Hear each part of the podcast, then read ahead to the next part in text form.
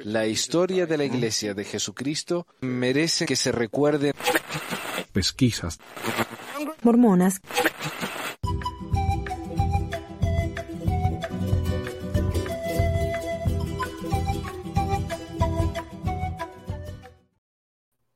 Hola a todos, bienvenidos al episodio 354 de Pesquisas Mormonas eh, del 23 de julio de 2023. ¿Sabe que tenemos fecha interesante hoy? A ver, mañana es el día de los pioneros acá en Utah, así que saludo a todos los yuteños y mormones que me están escuchando. Y también es el día del amigo, ¿no? Creo que fue ayer, en algunos países, no sé, yo sé porque me mandaron por Facebook. Ayer fue el día del amigo acá, sí. Sí, bien. Bueno, así que feliz día a todos los amigos nuestros. Y un anuncio, quiero agradecer a don Luis por suscribirse a Patreon. Luis y Raúl son nuestros, oh, y a Raúl, eh, son nuestros nuevos sacerdotes de Lemuel. Luis Miguel, mira. Eh, y mi amiga Horacio y el señor Roberto son nuestros nuevos sacerdotes de Corior. Por su parte, el señor Eduardo, quien ha hecho una donación por PayPal, es mi nuevo señor y salvador. Así que gracias a todos por el apoyo. Eh, tenemos con nosotros a Santiago, te decimos Santiago, Alex, perdón, te pregunto y me olvidé. Santiago, sí. Santiago, Hola, sí. Y estamos eh, eh, ayuda, estamos esperando a Silvia y Toto, que están ahí conectados por WhatsApp, pero ellos se van a unirse acá al programa, así que los vamos a ver en unos minutitos. Eh, pero antes, ¿sabes qué tengo? Tengo noticias.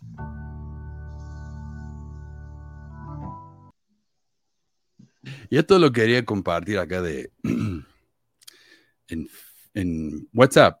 No, ¿dónde fue? Alguien me comparte por algún lado. Dice, em, lamentable el fallecimiento de la señora Holland. Tengo una pregunta. ¿Saben si se volvió a casar? Porque hasta ahora no he oído de un apóstol soltero. Bueno, eh, claro, eh, lo que nos dice acá es que se murió. Ya me imagino que habrán escuchado, se murió la hermana Holland. Y bueno, noticia triste, ¿no? Pero qué sé yo, un proceso de la vida. Pero me resultó particularmente interesante porque según una presidenta de la Sociedad de Socorro, que tiene un podcast llamado Esta Semana en Mormones, This Week in Mormons, la hermana Holland tuvo cargos altísimos en la iglesia al mismo tiempo que su esposo. En 1984 fue llamada como consejera de la presidencia general y de las mujeres jóvenes, mientras Holland era presidente de la BYU y sus hijos tenían entre 18, 15 y siete años. O sea, ¿qué necesidad hay de llamar a una mujer que tiene tanto chico joven en la casa cuando la esposa está ocupadísimo con su llamamiento y todo, ¿no? Es casi cruel esto, pero eh, no sé, es la vida del mormón.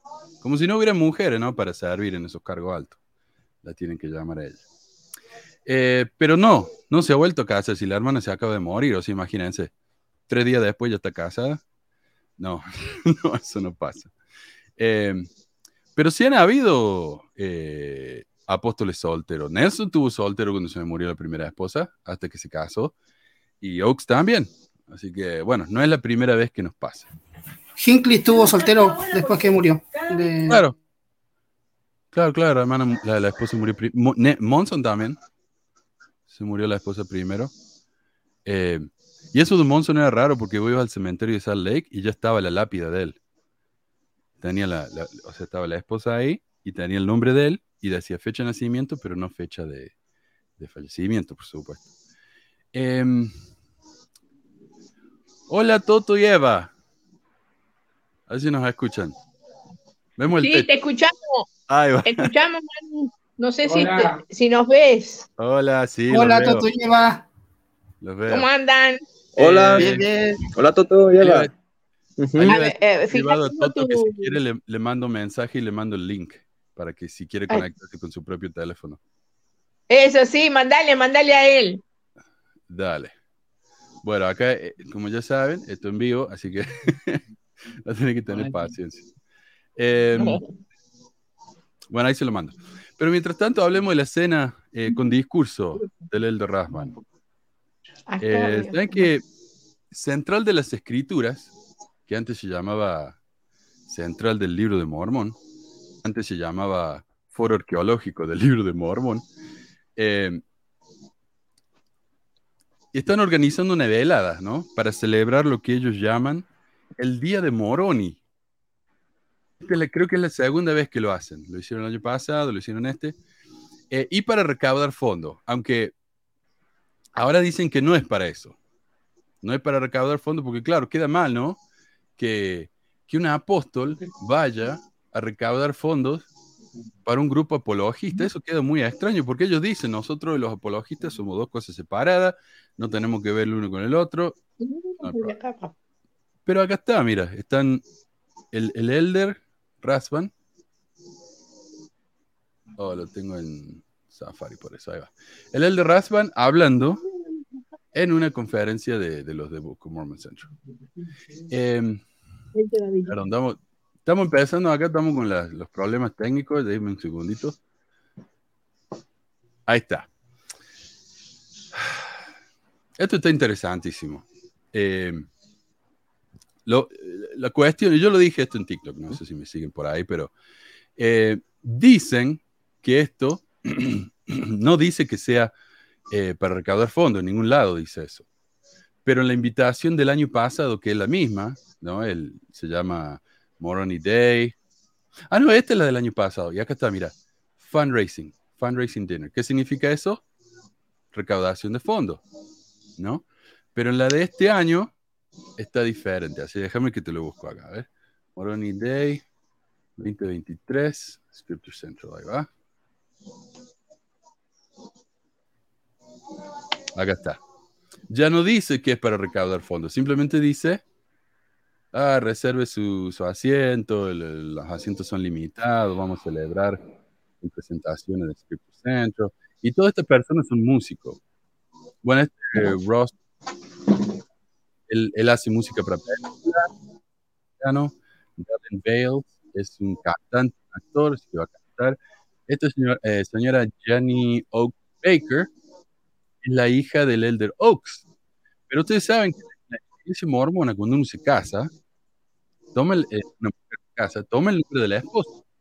Así que rarísimo que ella no ha, no ha eliminado su nombre.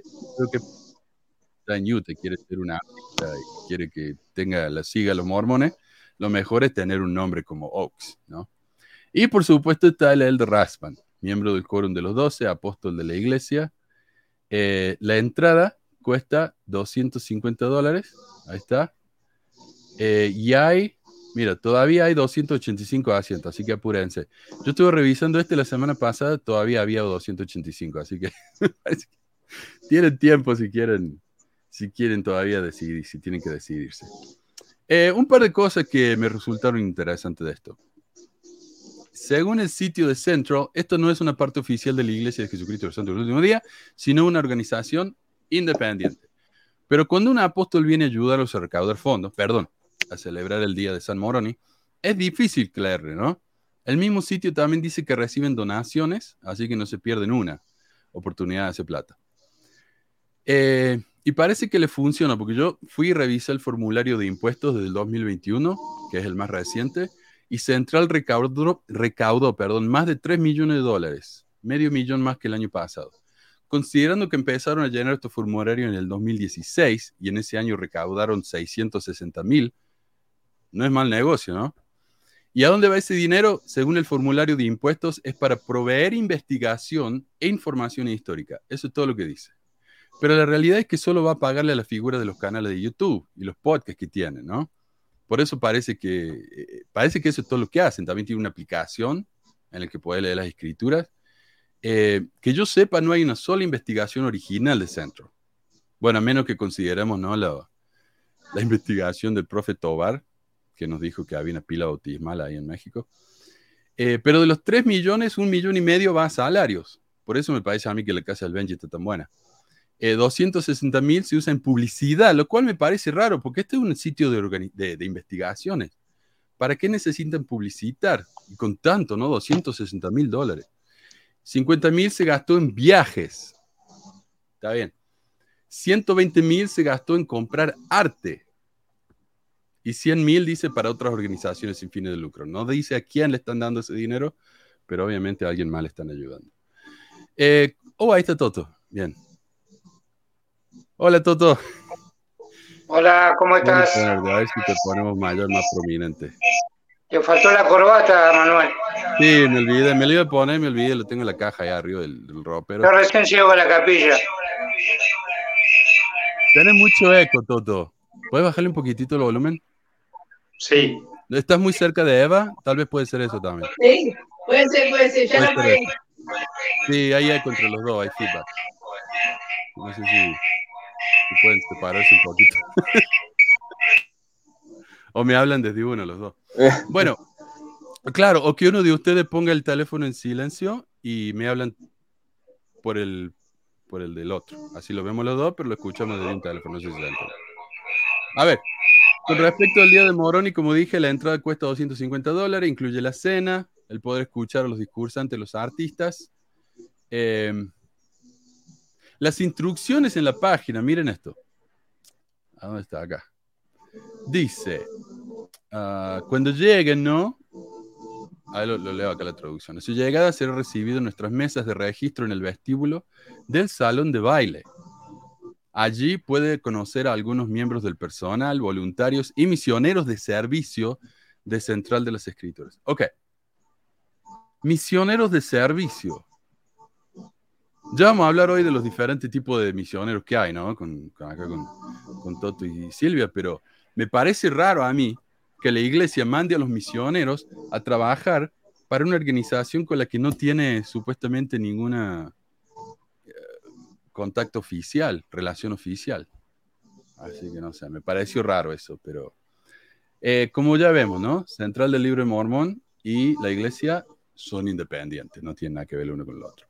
Ahora, ¿es un problema que el Elder Rasman esté hablando en una escena en la que cobran 250 dólares? No sé, o sea, la gente no, este dinero yo no creo que le vaya a ir a él. Él no va a ganar nada de esto. Pero los que puedan pagar ese dinero van a poder ir, darle la mano, hablar con él, mientras que los miembros pobres se van a tener que conformar mirándolo por la tele. Y eso me parece un poco injusto. Eh, así que bueno, ese es el problema que, que, vi yo con todo esto. Me parece muy raro. No sé. Eh, ¿Qué preguntan aquí? A ver, dice, ¿los del coro del tabernáculo tienen un salario? No, eso es todo llamamiento. Lo que sí le pagan los viajes si tienen que ir a algún lado, pero no, no tienen sueldo. Eh, yo tenía una amiga acá en, en, mi otro barrio. Ella era miembro del coro, era maestra y no, es todo gratis. Eh, Recuerden tomar el mejor café del mundo. Salud de Colombia. Ah, bien. Gracias, maestro. Eh, bueno, empecemos. Sí, y yo estoy tomando café. Sí, acá hace mucho calor para café. Yo con el agua. Manuel, ¿Qué decías, Silvia? Lo que yo, lo que yo me re recuerdo que íbamos a un barrio en inglés, que el, había un hermano que, que, cantaba en el coro, es hasta cierta edad, ponele a los setenta y pico que pueden cantar, y se dedican a full, ese solo llamamiento tienen. Uh -huh. Eso sí sabía. Y que sí. después que le pagan todo, ¿no? Obviamente. Sí, de pagarle le pagan, por ejemplo, los viajes que tienen que hacer cuando fueron sí, a México, sí. le habrán pagado los viajes. Pero sueldo no creo que reciban. Dice acá Blanca. Creo que, hay, creo que hay, como sí. dos, dos, dos coros, tres, o sea, hay, hay muchas voces, no es solamente uno solo. Sí, sí. Creo. Uh -huh. Creo que en la conferencia están todos, pero cuando hacen sus performances, viste, los domingos. Se, esto, se separan, no. sí. Sí, son, son, eh, pregunta acá, Bianca. Una pregunta, ¿más fe financiada por la iglesia también? Yo tengo un programa que se llama, eh, ¿cómo se llama? Eh, More Good Foundation. Una, una, excusa para hacer dinero, algo así se llama el programa, en el que yo muestro los recibos de la More Good Foundation, que es la fundación padre de todas estas otras, ¿no? Y en, los, en, en el papel de los, en el, en el formulario de impuestos, ellos tienen que poner a quienes le dan dinero. Por ejemplo, acá Central dice que ellos le dieron 100 mil dólares a alguien más, no dicen a quién. Eso, viste, medio extraño. Pero en el formulario de More Good Foundation dice que ellos reciben muchísimo dinero de la iglesia. La iglesia le da a More Good Foundation y More Good Foundation a su vez dicen, bueno, ¿para qué usamos el dinero? Y ahí muestran, le damos cierto dinero a, a Fair Mormon, cierto dinero a, al More, a, a Central y así, ¿no? Entonces, la iglesia sí les da dinero indirectamente. Pero esta gente Perdón, recibe se me había caído. No, está bien. Pasa, pasa mucho, si no, no te preocupes, nadie se da cuenta. Eh, sí, y sí, y, o sea, ellos dicen que hacen investigaciones, y, de hecho, cuando vos te vas y revisas el, formulario de, impuestos, no se llama Morgood Foundation, la institución que, que paga impuestos. Se llama, ¿cómo dije que se llamaba? eh? Algo de arqueolo- arqueología. Foro Arqueológico del Libro de Mormon se llama. Pero no hacen nada de arqueología. O sea, por ahí tiene un video del profe Tomar yendo a algún- alguna ruina, pero. Y dice, mira, esto era Nefita acá. Pero eso es todo lo que hacen, eso no es arqueología, no sé. Eh, pero bueno. Bueno. Eh, pasemos entonces al, al- al tema de hoy, ya que los tenemos, tenemos todo el panel acá. Qué alegría tenerlo todo, ¿ah? Mira, la gente está contenta. Quiere mucho Toto y. Ahí se te puso Sí. normalito, ahí se te puso normalito Toto, mirá. se me puso sin corbata. No, en serio. Iba a ponerme la corbata, pero no me cierro los botones. Tengo el cuello muy gordo. Eh, hoy vamos a hablar acerca de cómo ha cambiado la iglesia en estos últimos años. Ustedes me decían que se bautizó. Creo que Toto dijiste que te habías bautizado en el 77, por ahí, 76. 76. 76. Eh, claro. ¿Cuándo son? Como 20, 47 años. Así ya. Sí. Así que está bueno. Entonces Recién ahí podemos. ¿Ah? Recién abro los ojos. Ah, y bueno. Mejor tarde que nunca, ¿no? Dice. Eh, pero estamos hablando que en estos 47 años han habido varios cambios en la iglesia. Y, y no estoy hablando específicamente de los cambios doctrinales, sino de cambios en la práctica, en la cultura. Y eso realmente algo que me, me llama la atención a mí. Espero que a la gente también le interese eso. Eh, muchas de las preguntas que nos mandaron eran sobre doctrina, pero eh, para eso estamos, ¿no? Eso se puede investigar fácil. Pero yo digo que eh, hasta Benji hacía arqueología, sí. Tenía una página llamada Arqueología Mormona, eh, el Benji, en el que hablaba de, de que Quetzalcoatl era Jesús, pero sí. Eh, eh, Rosenberg. Bueno, yo nací en el 77, dice Rosenberg, yo no había nacido. Tenía menos un año yo. Sí. Eh, pero, Santiago, contanos vos, ¿vos cuándo te bautizaste? ¿Tu familia es miembro? ¿O, o hace cuánto estás en la iglesia? ¿O estuviste? A ver si nos escuchas. Santiago dijo. Santiago. Santiago es el El chico que nos está acompañando, a ver. Se nos fue otra vez. Bueno, cuando vuelva nos cuenta. Sí. Estamos teniendo problemas técnicos. Eh, pero, Eva, vos te bautizaste también un poquito después de Toto, ¿no? ¿Me dijiste? Sí, en el 83, ya lo, eh, cuando yo conocí la iglesia, era lo normal que vos conociste con las tres horas en la mañana. Mm, Sí. claro. Eh, y lo normal, sí, las hubo peores ya no es más normal. Ya ha cambiado también. Sí, sí, también. Pero igual ha habido cambio porque como ser, antes se- eh, había como ponerle antes de empezar la de la escuela dominical, eh, enseñábamos cinco minutos de música, este, era diferente la, la, cómo se manejaban las organizaciones. No, pero en cuanto a las reuniones sacramentales, yo asistía dos horas a la mañana, o sea, lo que era sacerdocio y social socorro, hombres jóvenes y mujeres jóvenes, y a la tarde teníamos la reunión escucha? sacramental. Sí, un segundito, Santiago. Entonces iba dos horas a la mañana y después, ¿qué pasaba? Íbamos a la tarde, teníamos la reunión sacramental. Ah, Ok. ¿Y eso alguna Voy, vez voy. explicaron por qué lo hacían así? ¿Hay alguna lógica para eso? Sí, sí, sí, me se me- Sí, te escuchamos, Santiago. Escucha. ¿Nos escuchas a nosotros? Perdón. Sí. ¿Nos escuchas, Santiago? No sé si nos escucha. Bueno, eh, bien. Porque es raro eso, ¿no? Ir dos horas a la iglesia, después irse a la casa, después volver a la iglesia. Qué feo, sería como lo de la siesta, ¿no? Sí. No, porque fuimos nosotros vivíamos como a 5 kilómetros de la capilla, Ya. te estoy hablando de Buenos Aires, y a veces no teníamos el dinero suficiente como para, para ir dos veces a la- al día a la capilla. Claro. Entonces, muchas veces caminábamos y a la vuelta veníamos en, en el colectivo, en el bus o, camión, como le dicen, Camión. centroamericano. Cinco kilómetros. Sí, yo, yo me acuerdo que tenía que caminar bastante. Me iba como una hora antes y de subida de la capilla. Eh, y, y, a ver, si nos está escuchando Santiago, ¿nos puedes escuchar? Está muteado, pero a ver.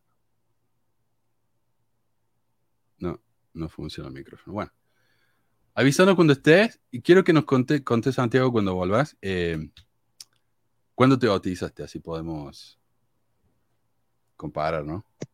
Sí, sí, pucha. Santiago, si necesitas salir y después volver a entrar, no hay ningún problema. Bueno, eh, ¿sabes lo que yo pienso? Es que las actividades eran muy diferentes. Yo me bauticé allá en el 90, 1990, y ya era un poquito diferente. Teníamos, por ejemplo, la capilla ten- tiene escenario. No sé, no todas las capillas, pero algunas tienen escenario. No todo. No todas, pero en esos escenarios se hacían cosas. Se hacían shows de talento, se hacían obras musicales, cosas así, ¿no? Y acá, por lo menos de que llegué acá a Utah, Sí. casi todas las iglesias acá tienen escenario y yo nunca he visto que lo- Sí. esos escenarios se usen para nada.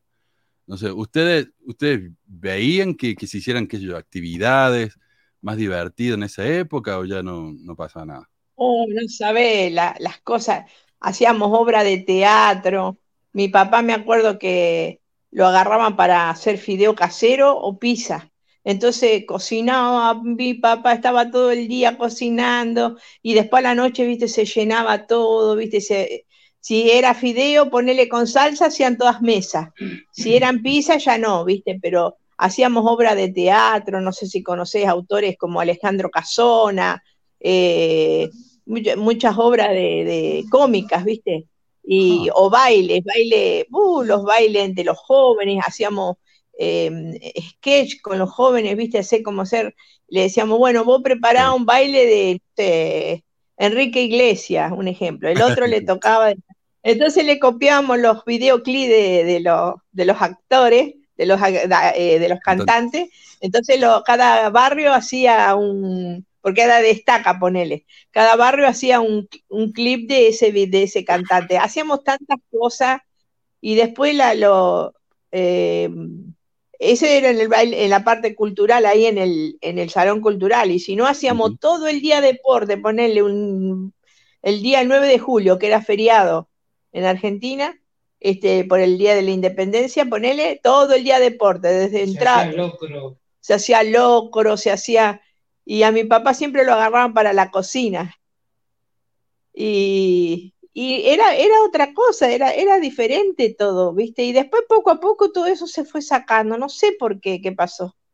Sí. Y ojo que la iglesia ponía todo, ¿eh? No es que teníamos que poner, uno llevaba una... Ahora ya después fue cambiando todo, ya después todo fue a la canasta, ¿viste? Todo traían algo, ¿viste? Ya llegó un tiempo en que no te daban más. Sí, acá también yo lo veía eso. To- ah, cada uno tiene Sí. que traer algo. Y te lo asignan también. Sí, Eh, o- sí, sí. acá dice Alejandro. Bueno, algún- oh, dale, dale, dale, Toto. las graduaciones de seminario e instituto. Nosotros vivíamos en la zona sur, cerca de Ceiza, y íbamos a Ramos Mejía, y éramos más de 2.000 jóvenes, no, no se podía bailar de, de tantos jóvenes que había. O sea que había muchas actividades, y todos los fines de semana era baile en distintas capillas, o sea que nos conocíamos los del norte, los del sur, los del este, los del oeste, nos conocíamos todos Bien. íbamos a los campings, íbamos a la ciudad de los niños allá en Gonet. No sé si conocés Buenos Aires. Gonet Muy es poquito. como si fuera la ciudad de los niños, parte que instrumentó Disney. Así medio parecido a eso, a. Disney, así. Ah, ok. Y teníamos la- los, los campamentos y jugamos al fútbol, teníamos deporte, nos golpeábamos, salíamos a las trompadas. Pero era, era, era re divertido. No sé si te contó en el último que estuvimos, la vez que se agarraron a las trompadas y al otro día el obispo andaba con lentes. ¿Te Con- contamos esa? no. Con anteojos negros. ¿Querés que te lo cuente? Y conté- sí, Dale, contale, contale, papá. Claro, fuimos allá donde eran las, las carreras de un camping Ajá. de- del autódromo cerca de, de Seiza. Entonces jugábamos los de Monte Grande contra los de Banfield. Banfield era la- el centro de estaca y siempre no teníamos pica. Y bueno, pasó uno y yo lo toqué y voló. Y ahí se armó. Y me decía un negrito, había un negrito, más negrito que yo, eh, Carlito Centurión, me acuerdo. Dice, parecía Muhammad Ali. Y el, y el presidente era, era un cordero, era chico, chico.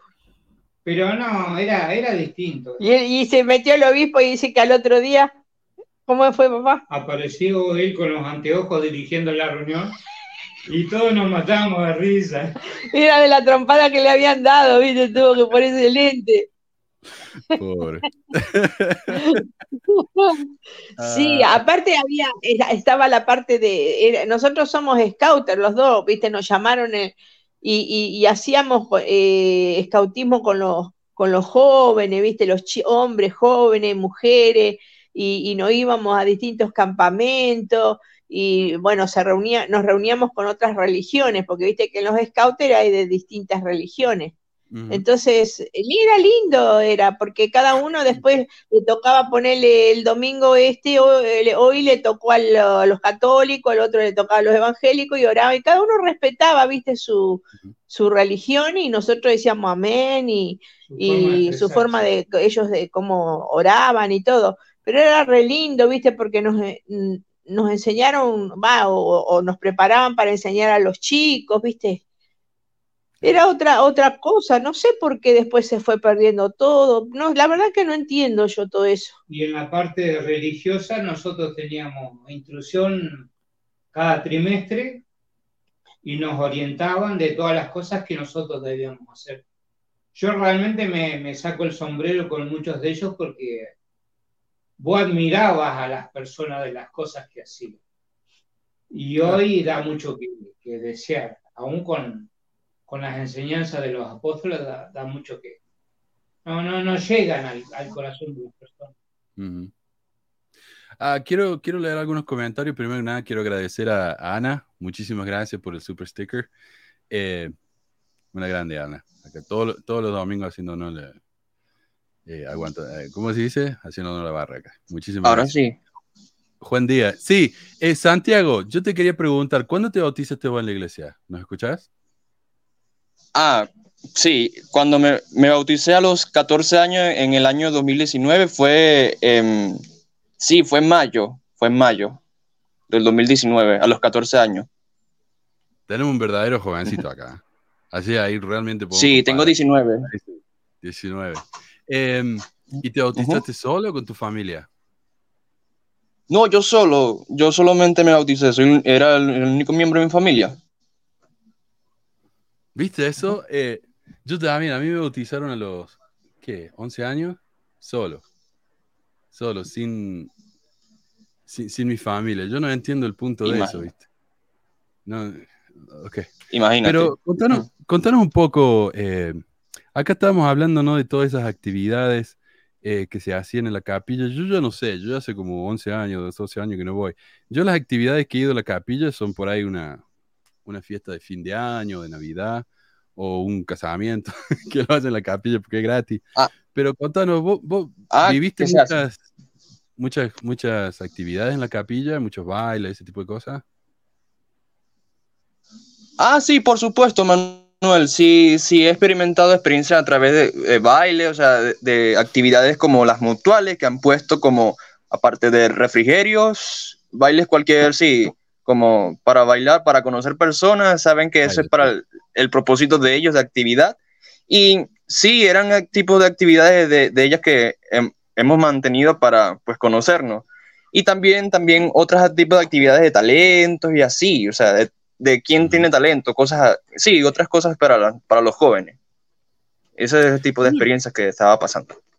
Yo lo que me pregunto, bueno, acá Roberto nos dice que él fue a una actividad en Kearns, acá en Utah, de show de talento. Pero yo me pregunto si la diferencia no será tanto como de, de, de antes y de ahora, sino como eh, allá y acá. No sé. Es como que allá nosotros éramos amigos de la gente del barrio, nos juntábamos en la casa de alguien para jugar, que yo, jugar al bingo, eh, para comer un asado. No era una actividad de la iglesia, era actividad de amigos. Pero acá la Claro. gente va a la iglesia, va a También. su casa, se También. acabó. Mm. Se acabó. Entonces yo no sé si será esa la, la diferencia tanto, ¿no? Eh, podrá ser. Sí, Sí, también, diferencia, a- hermano. algunos, algunas ocasiones. Sí, algunas ocasiones ha pasado eso, que también uno de los de la iglesia como amigos me invitaban afuera para ir a sus casas a hacer actividades como comer un asado, ir a comer algo, comer entre amigos, y ir a, de helado, cosas así sencillas, sí. Sí, las últimas veces que experimenté también eso. Bien. Bueno, qué bueno que no haya cambiado tanto eso, porque eso es realmente lo que me gustaba más a mí. Pero yo, No, yo nosotros. no- Ah, disculpa. no, dale, dale, Silvia. No, cuando éramos, yo me acuerdo que estaban como mujeres jóvenes y, y nosotros hacíamos ponerle yo una actividad en mi casa y e iban las jóvenes a mi casa o allá en, bueno, de donde soy yo en Rosario, ahí se todo en, noviembre creo que es, hacen la feria de las colectividades y las sacaban las mujeres jóvenes. Este, era diferente. Yo llegué a estar en mujeres jóvenes también en Utah y ya no era lo mismo, porque lo máximo que podían hacer era llevarla a patinar ahí, no sé dónde era en Utah, que hay un lugar que, que van a patinar cerca de Ogden, no sé cómo, cuál- el lugar cuál es, la- de- no Mm. me acuerdo el nombre. Y después, sí, no, no, no, la verdad que no, no sé. Eh, y ese era lo máximo, pero después de bailes y todas esas cosas no, no, no había, en Utah por lo menos, te estoy hablando no mucho tiempo atrás. Mirá si ha cambiado, que antes se llamaba Asociación de Mejoramiento Mutuo. Y después se cambió a lo que se llama la mutual. Y ahora creo, ¿cómo se llama? No, no sé si tienen ahora los jóvenes, si yo acá no, acá no hay, por lo menos donde estamos Sí, hombres nosotros, jóvenes y no, mujeres jóvenes. no hay, no hay. Sí. Ah, por ejemplo, últimamente he visto como otros jóvenes, otros jóvenes han ido con, con sus amigos por parte de la iglesia de los líderes a ir a- a- al cine, por ejemplo, a- y también he experimentado que fui a como nos invitaron a jugar videojuegos entre los miembros en una casa, un apartamento de, de- de un consejero. Es un ejemplo que pongo. Bien. ¿Sabes qué? Mira, acá el comentario, este me parece interesante. Juan Díaz dice, yo me bauticé en 1989 y fui coordinador de espectáculos. Yo hacía obras de teatro también. Imagínate. Sí. Eso yo creo que ya no existe. Eh, No, no. Otro comentario que me ponen acá abajo, a ver. Pucha, se me fue. Ah, acá. Carmelo dice, fíjate que, que hasta en Utah la iglesia paró los pageants, como el de Manti, que eran tradiciones de años y años. No solamente en Utah, también había uno allá en, creo que todavía sigue el de Nauvoo, pero ah, e- estos pageants eran como una obra de teatro enorme. O sea, ocupaba todo el frente del templo. eh, y ahí, ¿no? Hacían la representación del- de cuando José descubrió las planchas. Era una obra enorme. Y la gente iba, ahí eran horas, ¿no? Que duraba. Pero, Y- y eso fue ya ahora, porque cuando nos vinimos nosotros estaba ya todavía, me parece. Debe haber Sí. sido ahora. Hace unos años nomás la iglesia dijo, no más pageants. Yo no sé. Ah, mirá. No, no le costaba nada. Y era una actividad muy buena para atraer gente. Porque era tan grande. Sí. Había un comentario antes que decía que la iglesia entre menos dinero tenía, era, había más actividades. Y ahora que más dinero tiene, menos actividades hace. Y es súper raro porque ahora, como dicen muchos en los comentarios, la iglesia parece muerta porque parece que no usan los escenarios, no usan las canchas de fútbol ni de básquetbol, nada. Entonces, Claro. ¿cómo quieren traer gente si no hacen nada para poder Tal hacer? vez se usan, No, pero no es lo que era antes. Sí. No, pero vos sabés que acá tenemos una familia, cuando nosotros tuvimos, vinimos de, de- de Estados Unidos para acá, en el 2018, este, nos hicimos conocidos de una familia. Después nos fuimos a Argentina porque yo me empecé a hacer mi jubilación y nos agarró la pandemia, no pudimos volver por dos años casi. Cuando volvimos, había la familia que no habíamos hecho amigos, ya no estaba yendo más a la iglesia. Y este, el hermano falleció hace poco, el pobre el hermano. Y eh, se siempre seguimos siendo amigos nosotros, aunque ellos no iban más, ¿no? Lo habían dejado a un lado, pobre hermano. Y él era un hombre que hacía, viste, como esto que van, suben las montañas, ¿cómo es que se llama? Bueno, no, ahora no me sale el nombre. caminata, hiking. Sí, que viste, y se preparaba, se había comprado un perro, viste, para adiestrarlo, hacía socorrismo, él y esposa, se habían dedicado a eso porque en la iglesia él se ofreció un montón de veces a enseñarles karate a los chicos, este, a hacer, eh, eh, viste, fútbol, porque acá a, donde vivimos hay un lugar, es grande la- la- el, el, eh, El el- el predio. que tienen. Y le dijeron de que no, porque si no iban a gastar mucha luz y qué sé yo, No y así porque gastan gas y cosas. y no quieren hacer nada, nada. Acá la iglesia está muerta, muerta. Parecemos los católicos, se ven los domingos. El domingo nomás, y lo del domingo si van, si ve, va 25 personas, si van muchas. Y, viste, Sí. hay ¿Cuánto mucha gente que... sí. Antes, antes las reuniones sacramentales, ¿cuántas horas duraban? Son cosas que yo ni sabía ni siquiera. No sabía si estaba muerto. Uy, en otros lados no, no lo sabía. Uy, quieto. En otro lado. Sí, Sí. depende del lugar, ¿no? ¿Qué preguntabas, Carlos? Eh, las horas de antes que uno usaba la iglesia, era durante la semana, la reunión sacramental. ¿Cuántas horas duraban todas esas reuniones antes? No, no, no había reuniones durante la semana de lo que era dominical. Eh, en total creo que eran 70 minutos cada reunión. A ver. Sí. Y o sea 60, que eran- sí. antes eran tres horas en total. sí. Entonces vos tenías como 70 minutos cada reunión y como 10 minutos de pausa entre una reunión y otra. Pero en la Pero época- nunca hubo antes reuniones dominicales fuera del domingo. Sí teníamos reuniones, por ejemplo, si vos tenías un llamamiento, asistías un día martes o a alguna actividad deportiva o, o tenías que reunirte con alguien de, de la estaca o algo. Siempre había gente durante la semana. Sí, así enseñamos, yo me acuerdo que enseñaba piano, eh, o enseñábamos baile español, o a las jóvenes, ¿no? O me acuerdo con las mismas hermanas, economía doméstica, en lo que era economía doméstica, o los varones se reunían para lo que sea, jugar al fútbol, pero ahora no se ve más, no, no te dejan, no te permiten. Solamente tienen la llave en los misioneros y el presidente de la rama. Y no sé si, no creo Ah, el presidente del pueblo. y el presidente del quórum. Ahora no tiene mala llave antes, como antes tenía el presidente de hombres jóvenes o mujeres jóvenes, organización tenía su y ahora no. Claro. Sí. Ah, y yo, yo lo que veo, por ejemplo, ahora se hacen eh, reuniones, o, o la gente, por ejemplo, los tipos se juntan a, a jugar al, al básquet en la cancha de la iglesia. Pero esto es porque ellos, por ejemplo, dicen, bueno, se organizan entre ellos y van y juegan básquet. Pero cuando yo era chico, cuando yo estaba en la iglesia cuando era chico, esto era algo que el obispo organizaba, o el presidente de hombres jóvenes. Decía, bueno, el sábado es el día para los chicos.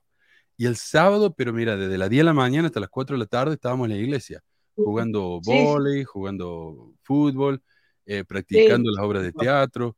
Y era una actividad Sí, sí. hermosa. Yo no sé, cosas así se, se ven todavía, Santiago. Vos dijiste que fuiste a jugar, por ejemplo, videojuego a lo de tu presidente de, de hombres jóvenes, ese tipo de cosas, pero algo como eso, ¿se se ve hoy en día? Bien, Manuel. Se- como me has preguntado, eh, hay algunas excepciones de unos casos.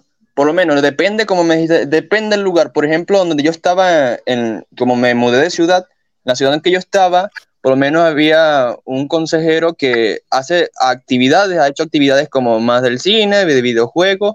No solamente eso, sino otras actividades como, por ejemplo, no solamente ir al cine, sino también a comer, o sea, en las tiendas también, pues ir a, comer pizza, cosas así.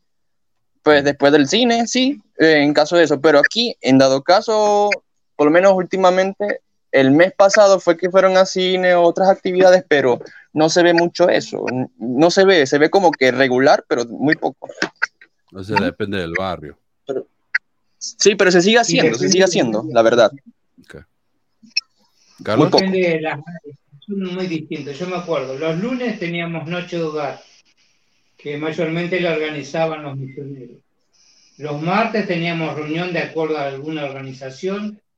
Ahí alguien puso que se le enseñaba inglés, ponían inglés, los misioneros enseñaban inglés y nosotros llevábamos los investigadores a la capilla. O sea que en toda la semana había un día que, que estaba, siempre estaba abierta la capilla. Siempre abierto, sí. Siempre abierta estaba la capilla. Ahora ves están muertas, muertas, muertas.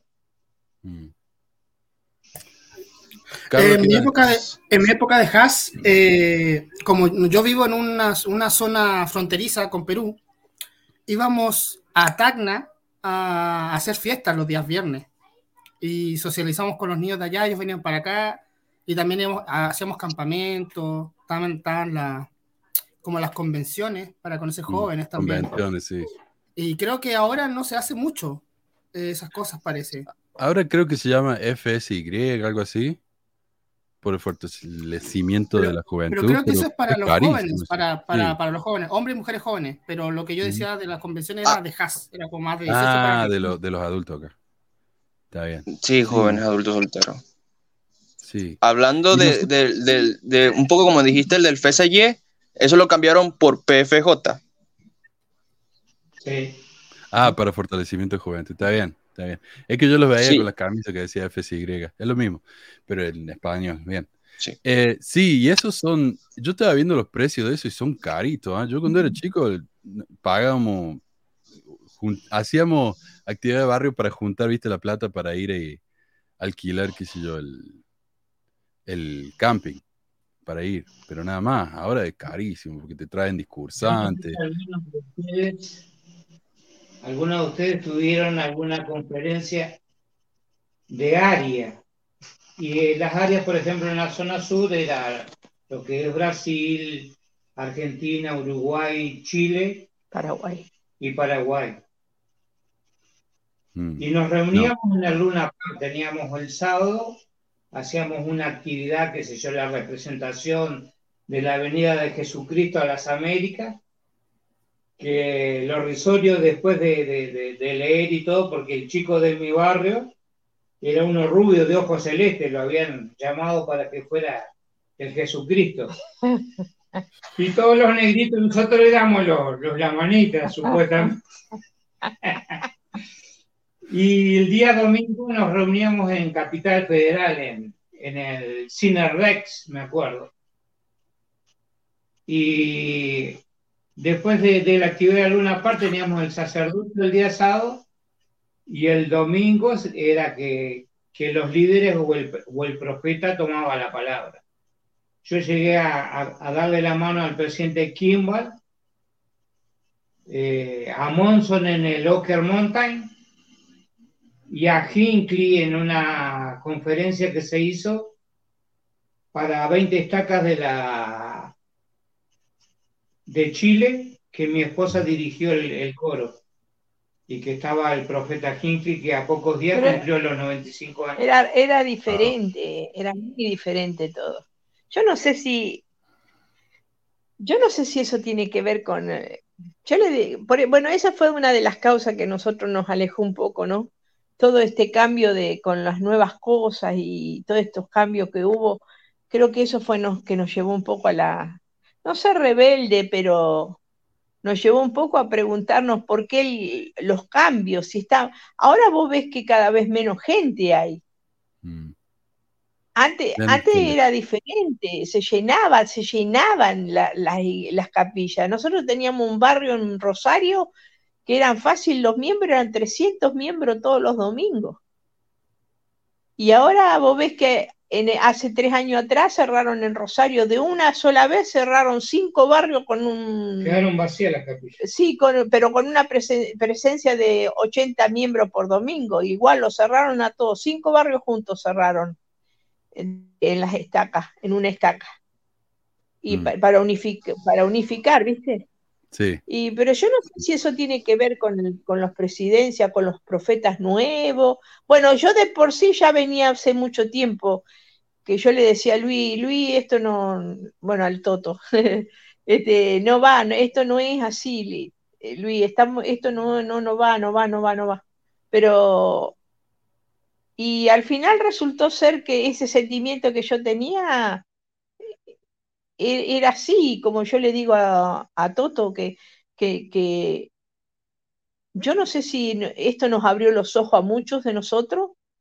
No, inclusive, Manuel, si vos te, te- te, te- vas a acordar, Ah, no hace muchos años atrás, cuando venían los investigadores, pasaban a la clase lo que era principios del Evangelio. Ahora directamente van a lo que es doctrina del Evangelio, que siempre fue más avanzada, se, profundizaba más lo que era el Evangelio. Nadie aprendía acerca de, los principios de- de- del Evangelio como se le enseñaba a los investigadores. Entonces cada profeta como que fue innovando cosas. Nos pusimos a, memorizar de cosas y cada uno se planteaba en- en algo distinto. Igual que te mencionamos en, en- nuestra primera charla que tuvimos, que la iglesia llegó a, a tener tres nombres diferentes al comienzo de la iglesia, hasta que al fin le pusieron la iglesia de Jesucristo de los santos de los últimos días. Entonces, todas esas cosas te llevan a pensar, porque si Jesucristo es el mismo ayer, hoy y para siempre, ¿cómo podés cambiar abruptamente lo que es aún la doctrina de la iglesia, ¿no? Que fue Hablando- que nos costó. Hablando un poco de historia sobre la asistencia de las capillas, antes se decía que para construir templos tenían que tener asistencia, pagadores de diezmo y creo que gente para que trabaje en el templo. Entonces ahora que se construye más templos más rápidamente y hay menos miembros, entonces nunca valía la pena pagar el diezmo entonces si necesitáis un templo cerca. Entonces como dice Toto, Cierto. Dios es el mismo ayer, hoy y para siempre se supone. ¿Y por qué cambia cada rato? Exacto. Sí, eso Sí, es lo que yo digo. sí. Si, si Dios, si Dios tuviera, yo, yo pienso que Dios no, no, no, no tendría, o el profeta que está no tiene que cambiar lo que puso el otro. Es como en la política, como que, que el que viene borra el que hizo algo bueno, el que hizo el- al presidente anterior, y así están en la iglesia. Como que el que está de profeta en ese momento quiere hacer más que de lo que hizo el otro. ¿Entendés? Yo, yo lo- y entonces eso no es de Dios para mí. Eso, ahí empezó todo el, nosotros el- el- el- el- esa de, de- de empezar a buscar, ¿no? De, de darnos cuenta de que no era verdad. Aparte de brindar pleitesía, porque le, por tal llamamiento que tenía, ahí vienen los de las tacas, ahí viene el 70. Nosotros nos reunimos hasta hace muy poco con un 70 por uno de los inconvenientes, Eh, el cual fue el crack, ¿no? Vino uno y, y le tiré un par de escrituras porque yo soy de... de- Bueno, no sé si vos cuando saliste a la misión, pero yo cuando salí a la misión nos, ten- nos teníamos que aprender 40 escrituras de memoria, tanto de la Biblia como el libro mormón, doctrina y convenio y la carta de la empresa.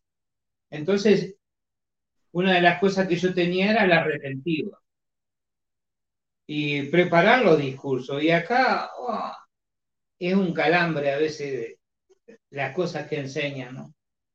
Por eso yo no, hay, hay cosas que no, y, y como te decía, le decía el 70, ¿se acuerda de tal ca- tal escritura? No, me decía. Bueno, entonces digo, si la iglesia es una iglesia de amor, le digo, ¿por qué nosotros tuvimos al grado de entrevistarnos con usted, que usted venga de Buenos Aires a Uruguay para hablar de este problema que se surgió porque hay tantas anomalías por las personas que presiden que nos afectan a nosotros y, y no nos sabían qué responder. No, pero lo peor de todo es como yo te dije a vos, Manu, que todo se originó porque ellos se querían, ellos quieren que la mujer esté sometida al hombre. Yo no, yo nunca fui, sometida. Yo hace va, 37 años casada, nunca me sometí a, mi esposo. Mi padre tampoco me sometía a mi padre. En ese sentido, te estoy hablando bien, ¿no? De, de- de respeto, te estoy hablando, o sea, de faltarle el respeto, te estoy hablando. Y ellos, viste, para toda costa. Y ahí fue el problema, que fue que el tipo este me levantó la mano y ahí se suscitó todo el rompimiento con la iglesia, ¿viste? Porque yo, viste que llamamos a Son Ley ese llamó a la presidencia de área, la presidencia de área llamó a- al 70 y vinieron. Pero en ningún momento los entrevistaron a lo- al tipo que me acusó. Yo lo tuve que denunciar a la policía. Y esas cosas no son de Dios. Y menos levantarle la mano a una mujer. Y decir que lo retuvieron a mi esposo, porque si no lo hubieran metido preso a mi esposo, porque le iba a agarrar el- del cuello al, al tipo, ¿viste? Y eso me parece, ¿viste? Eh, hoy Es estaba horrible. viendo, hoy estaba viendo lo tuyo de, no, eh, creo que en TikTok, de, de las puertas que no se deben cerrar cuando un niño, que no te tienen que hacer ciertas preguntas. Y vos tenías hermanos que de vos, eh, medio que te querían tocar la pierna para ver si vos usabas Garmin o te miraban acá en el escote. Hay muchas cosas que se hicieron. Disculpa que nos fuimos de tema, pero, pero hay muchas cosas que, que no, no, no van con, Cambiaron abruptamente. no van, viste, no van. Eh, Por eso fue la rebeldía, viste, que se la agarraron conmigo porque yo me querían callar la boca y yo no me callé, por supuesto que no me callé. Y antes era diferente, antes vos le tenías respeto a, lo- a los hermanos, o sea, los, eran hermanos. Bueno, la, la conversión mía fue por el hecho de conocer a un hermano en su momento y sentir como, digamos, no sé si cómo decirte, pero sentir el espíritu que sí, digo, oh, mirá qué bueno, me gustó por eso, ¿no? Este hermano, un hombre, el, obispo Brown, me, me acuerdo yo. Pero ahora, yo le dije ahora en la última, al 70 este que vino, le dije, yo, ustedes no son, le digo, este, como la, la gente de antes, le digo. A usted- yo prefiero llorar con una película de Walt Disney y del ciervito que le matan a la madre y no escuchar un discurso de ellos ahora porque no tienen pa- espíritu para nada. No lo tienen. Yo se lo dije a, él, a ellos en su momento, ¿viste? Y, y así fueron los cambios, tan, tan abruptamente los cambios entre de los hermanos a, a las actividades. Disculpame que me fui de, no fuimos de tema. Eva, Eva, lo que dijiste último de... Pido de- permiso, pido permiso, Dale, A ver, eso. Santiago. pido permiso. Bien. Uy, lo que me contó la hermana, la hermana Eva con todo, con todo este tema, uy, quieto, es muy duro. En mi caso, en mi caso yo también percibí muchos, muchos cambios realmente en la iglesia en conforme a la doctrina, en ciertos detalles que yo no sabía, que nunca me contaron en mi vida. Por lo menos, ejemplo, que contaron de José Smith sobre el Urim Tomín, que sobre la traducción del libro Mormón, pero jamás me contaron la historia del sombrero, jamás, ni, ni tantos años, los cuatro años que llevé de miembro, jamás me lo contaron. Y por último, a mí me presionaron justamente hablando de misión, yo no fui a misión, menos mal, me estaban presionando y me esta- estaban obligando socialmente para ir allá. Y yo dije, bueno, primero voy a cuestionarme, me empecé a cuestionarme mucho conforme a todo lo que estaba viendo, todo lo que me está informando. Y yo hubo un momento en mi vida que yo estaba cegado en el sentido de que por más que me dabas evidencias a mí, por más pruebas contundentes y verídicas que me daban, me daban a mí, yo ni siquiera ni le paraba, ni mucho menos le hacía caso. Es como decir, estaba ciego del todo. Y cuando me empecé a cuestionarme y a ver la realidad, tener los pies en la tierra, tan joven, entonces me pensé a cuestionar por mí mismo. Dijo, voy a pensar más por mí mismo, voy a, ya sé que esto es una farsa, que esto me está haciendo mal, me está, me está haciendo muchísimo daño, entonces prefiero salir. Incluso Marcos, quien estando en, en las entrevistas de ustedes en vivo, Mar, yo, le, yo le dije a Marcos cuántos años tengo, cuántos tiempo, o sea, cuántos años tengo yo, y, le, y me di, yo le dije, tengo 19, y Marco me dijo, ojalá si, tú- eh, si en ese tiempo me hubiese descubierto, hubiese abierto los ojos tan joven como yo. O sea, es una fortuna. Y eso es que todo el tiempo en mi vida, sin saber que está una mentira, que ahora reacciono, entonces ahí veo los beneficios y me siento más feliz estando fuera de, todo esto. Aunque todo el, sistema de, la iglesia me considera miembro, yo no me considero miembro porque ya me alejé del todo. Y cuando me vengan, me vengan a buscar, yo diré toda la verdad, todo lo que pienso y no quiero estar. Gracias, Muy bien. muchas gracias. Carlos, ¿qué vas a decir? Es que, es que Eva dijo algo con respecto a los líderes que ahora no, no hablan con poder, parece, dijo. O que no eran como antes. Y si nos puede explicar un poco cómo eran los líderes antes. O sea, hablo de no los líderes locales, sino los apóstoles, profetas, porque ellos lo escucharon. Entonces, qué tanto poder tenían o, o cómo hacían para que uno sintiera que ellos de verdad hablaban de Dios po, o con Dios. Un segundito antes de Eh. que respondas, eh, Silvia. A mí me parece que lo que te está preguntando acá, Carlos, es- se conecta también con el hecho este de que hoy la iglesia está muerta, decíamos, ¿no? Y yo creo que la iglesia hoy es muy corporativa. Es una corporación. Antes la iglesia, mira, los barrios decían, bueno, nos gustaría hacer esto. Y lo hacían. Entonces decían, bueno, vamos a, vamos a hacerlo de esta manera. Yo sé que mi barrio hacía las cosas un poquito diferente que el, el barrio al lado. Mi barrio era mejor. Pero eh, el problema es cuando nos mudamos al otro barrio, era más aburrido. Pero ahora viene todo de arriba para abajo. La iglesia te dice todo lo que tenés que hacer y tenés que obedecer. Y van a haber líderes, como el, el líder acá de Santiago, que dice, no, hagamos las cosas un poco más divertidas. Y la hacen. Pero hoy la iglesia es muy, muy corporativa. Y me parece que los líderes de la iglesia ya no hablan como profetas. Hablan como presidentes de las empresas. Exacto. Y yo no sé, ¿cómo lo veías vos? Me parece que Kimball era diferente. eh, No, que que nada que ahora. ver. Yo, eh, eh, eh, vos escuchabas los discursos de, de las mismos presidentes de estaca, ¿eh? O, o del obispo. Vos te quedabas, viste, con una sensación de, de, te llenaba el espíritu. Vos volvías a tu casa contento, ¿me entendés? Y te daba ganas de seguir en la semana y de. Y ahora vos no. Vos, yo llegábamos a casa estos últimos tiempos y era como, le digo, yo no siento nada, Luis. Yo no, no no siento nada, nada, nada, pero ¿sabés? Eran uno, los discursos de antes, empecemos, yo cono- conocí a Kimball, este, Luis creo que también fue tu- el pr- profeta con el que nos bautizamos, pero era diferente los discursos. Si vos te pones a agarrarle a una de los de, de Kimball para atrás, eran diferentes los discursos.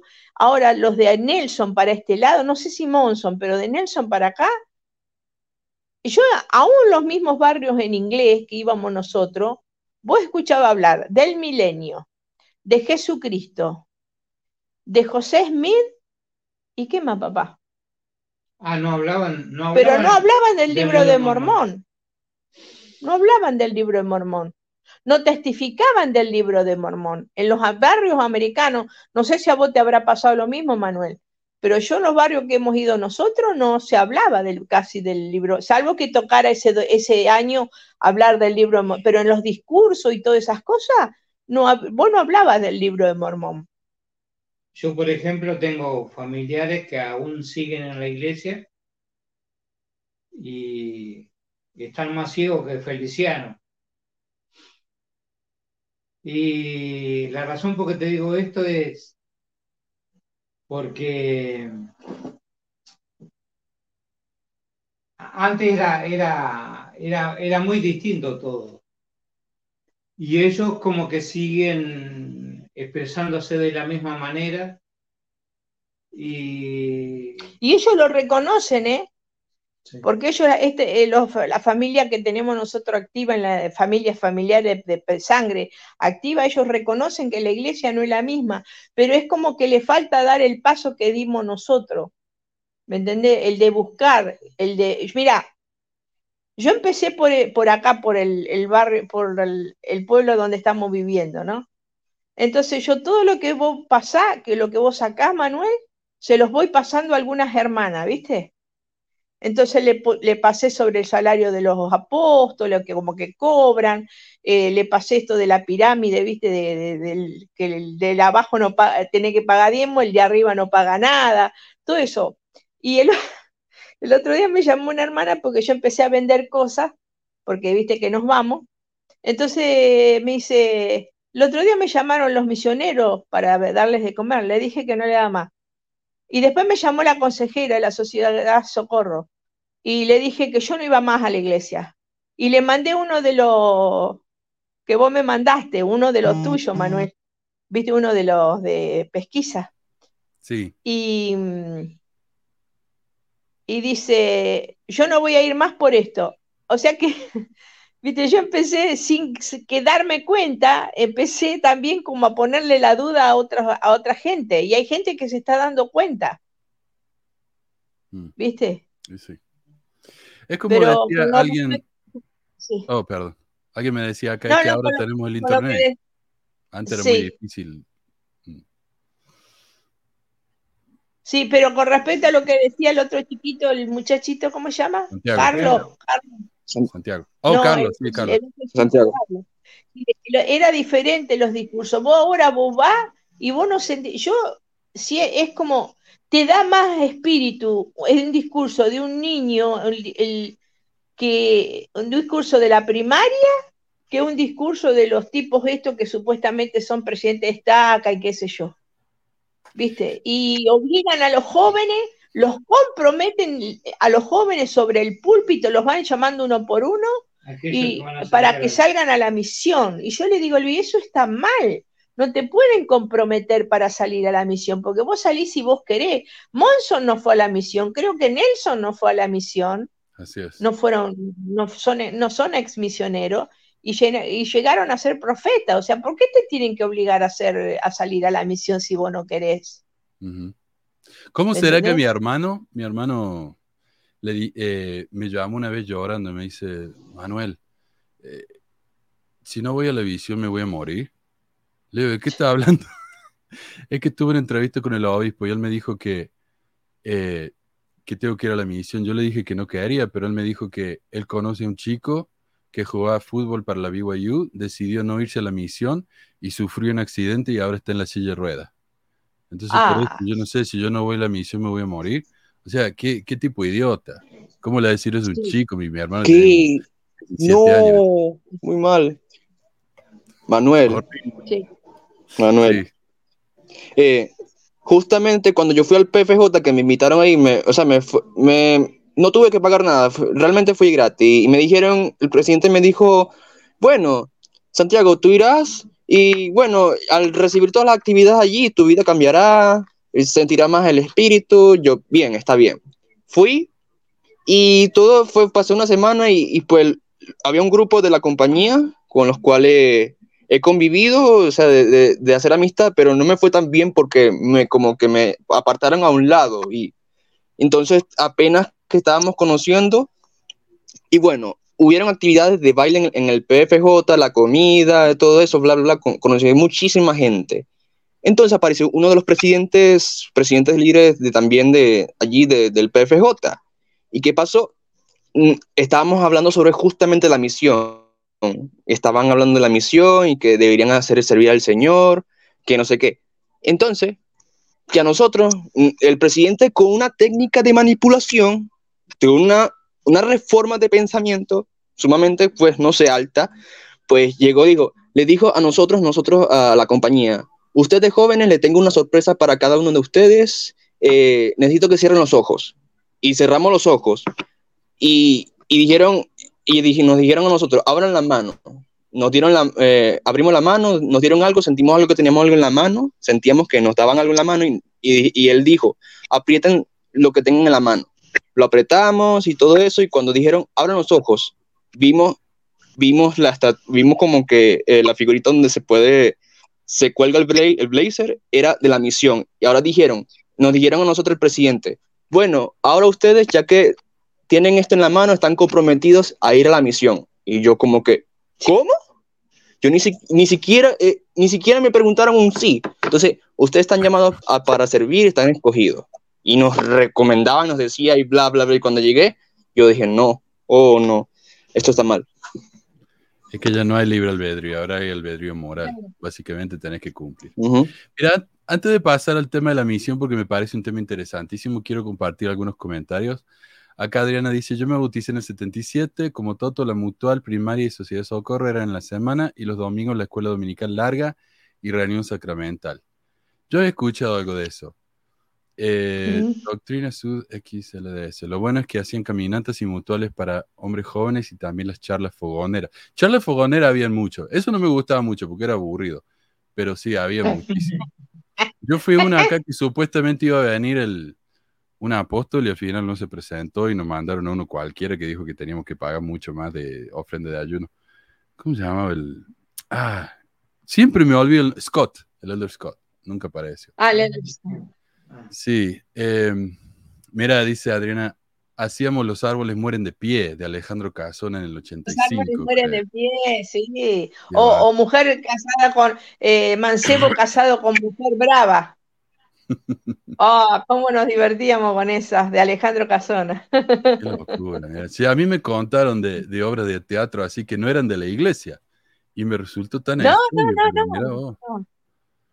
Eh, Después, o dice si no, dale. hacíamos la cenicienta, ¿viste? Pero bien, todo hecho, ¿viste? La carroza, la, la, la, la, la, ¿cómo es la calabaza? Cuando se, después con los caballos dibujados, todo. Y eran dos hermanas parecidas, entonces una cuando se transformaba en cenicienta estaba bien vestidita y la otra hacía de la cenicienta pobre, ¿viste?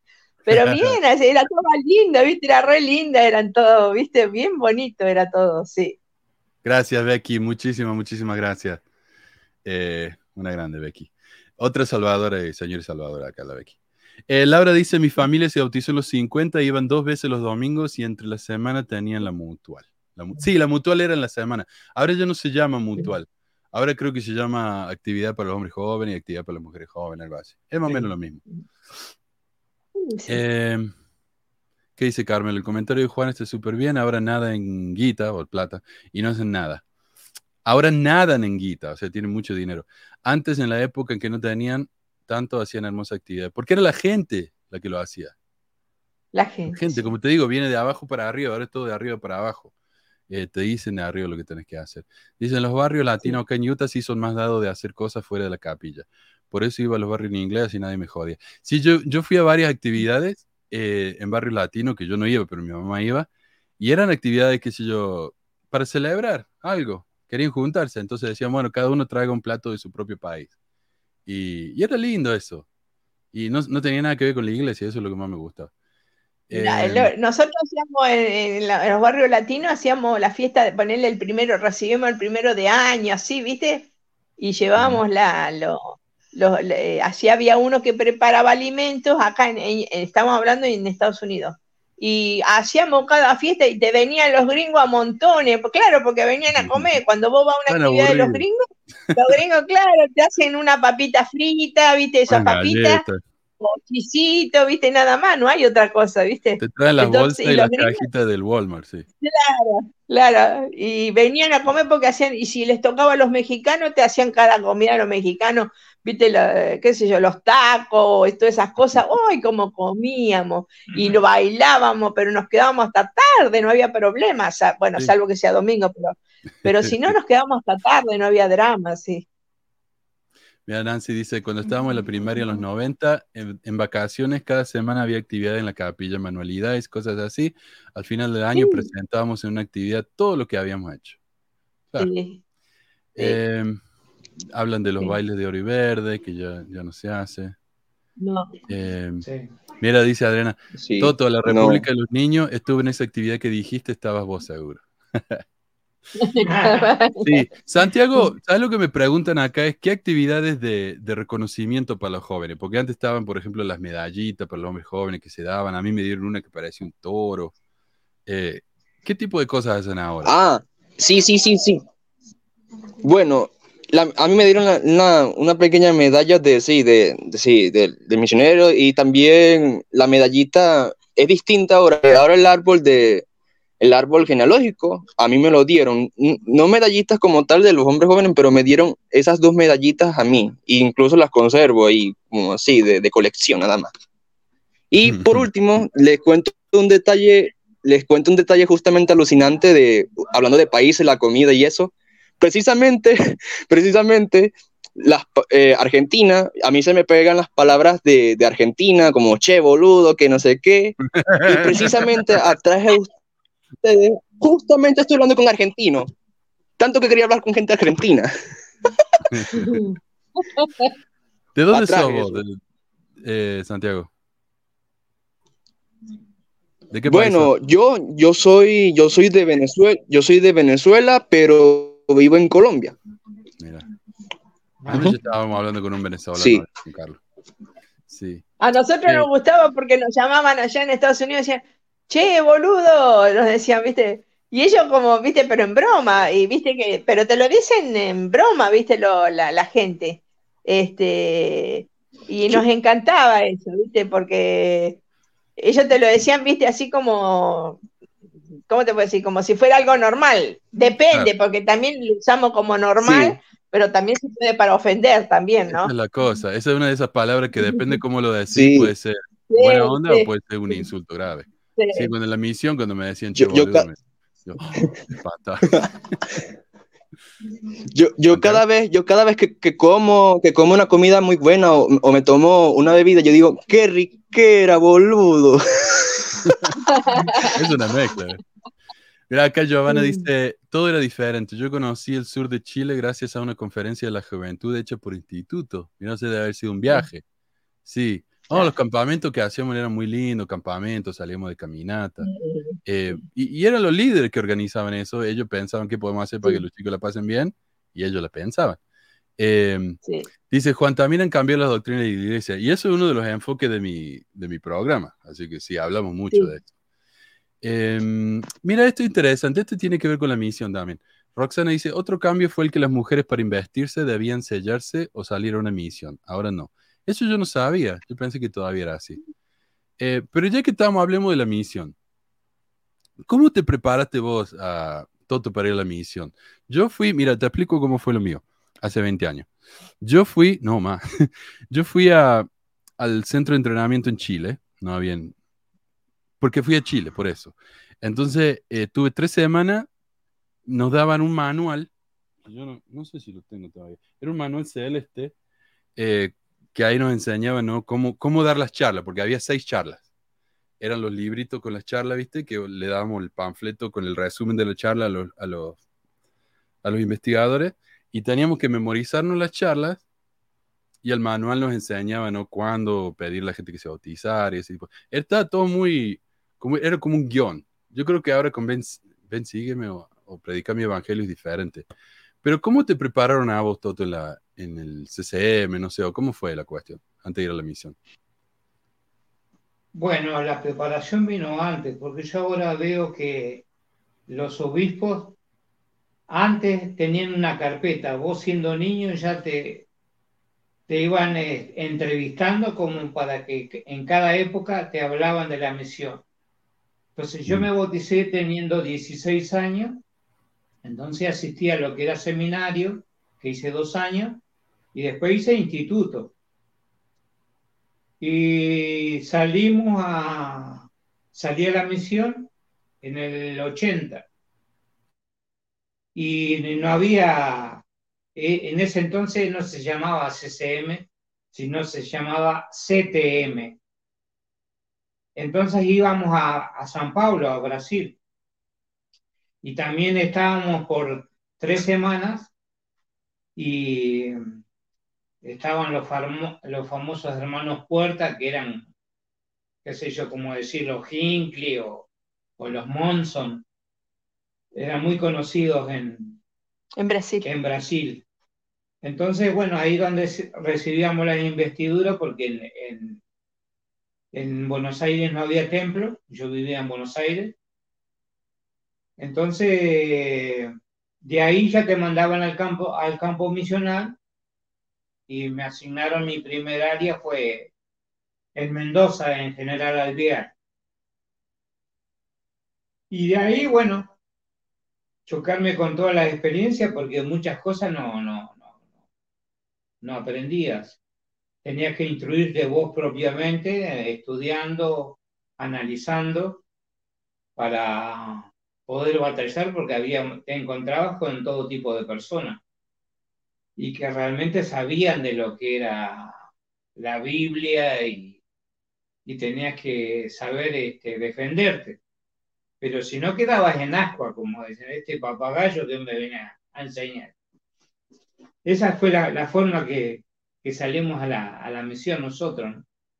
Y, y- y- a mí cuando yo salí a la misión, que salí en el 83, 84, también fui a Brasil y teníamos, che, un carpetón, no te estoy mintiendo, pero era una cosa así, con una carpeta negra, con las Ah, con láminas, láminas, y te las tenía que memorizar. Y yo siempre fui media rebeldona en ese sentido. Yo le digo, yo no voy a pasar, no, no las voy a decir a las palabras como, y querían que yo la re... No, le digo, porque yo lo voy a decir como a mí se me antoja, le digo.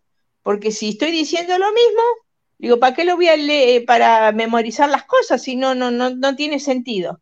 y siempre me estaba peleando con los líderes de zona, ¿viste? Por eso me decía el presidente de la misión que yo era, dice, hermana, dice, usted es terrible, me decía, ¿viste? Pero yo era, en serio, ¿para qué me Eso era para los gringos que tenían que aprendérsela de memoria, y querían que yo la aprendiera de memoria. No la voy a aprender de memoria, le digo, si yo puedo decirlo a mi manera, con mis palabras. Pero eran unos carpetones, no sé cuántas charlas eran, ocho, eran ocho. ocho charlas Ocho eran charlas. carpetas, unas carpetas grandes Pesada, Manuel. tenían lámina. Y, y empezamos a hablar de los profetas. ¿No? Entonces citabas esa escritura en Amos 3.7, porque no, hará- porque no hará nada Jehová el Señor sin que revele su secreto a sus siervos los profetas. Mm.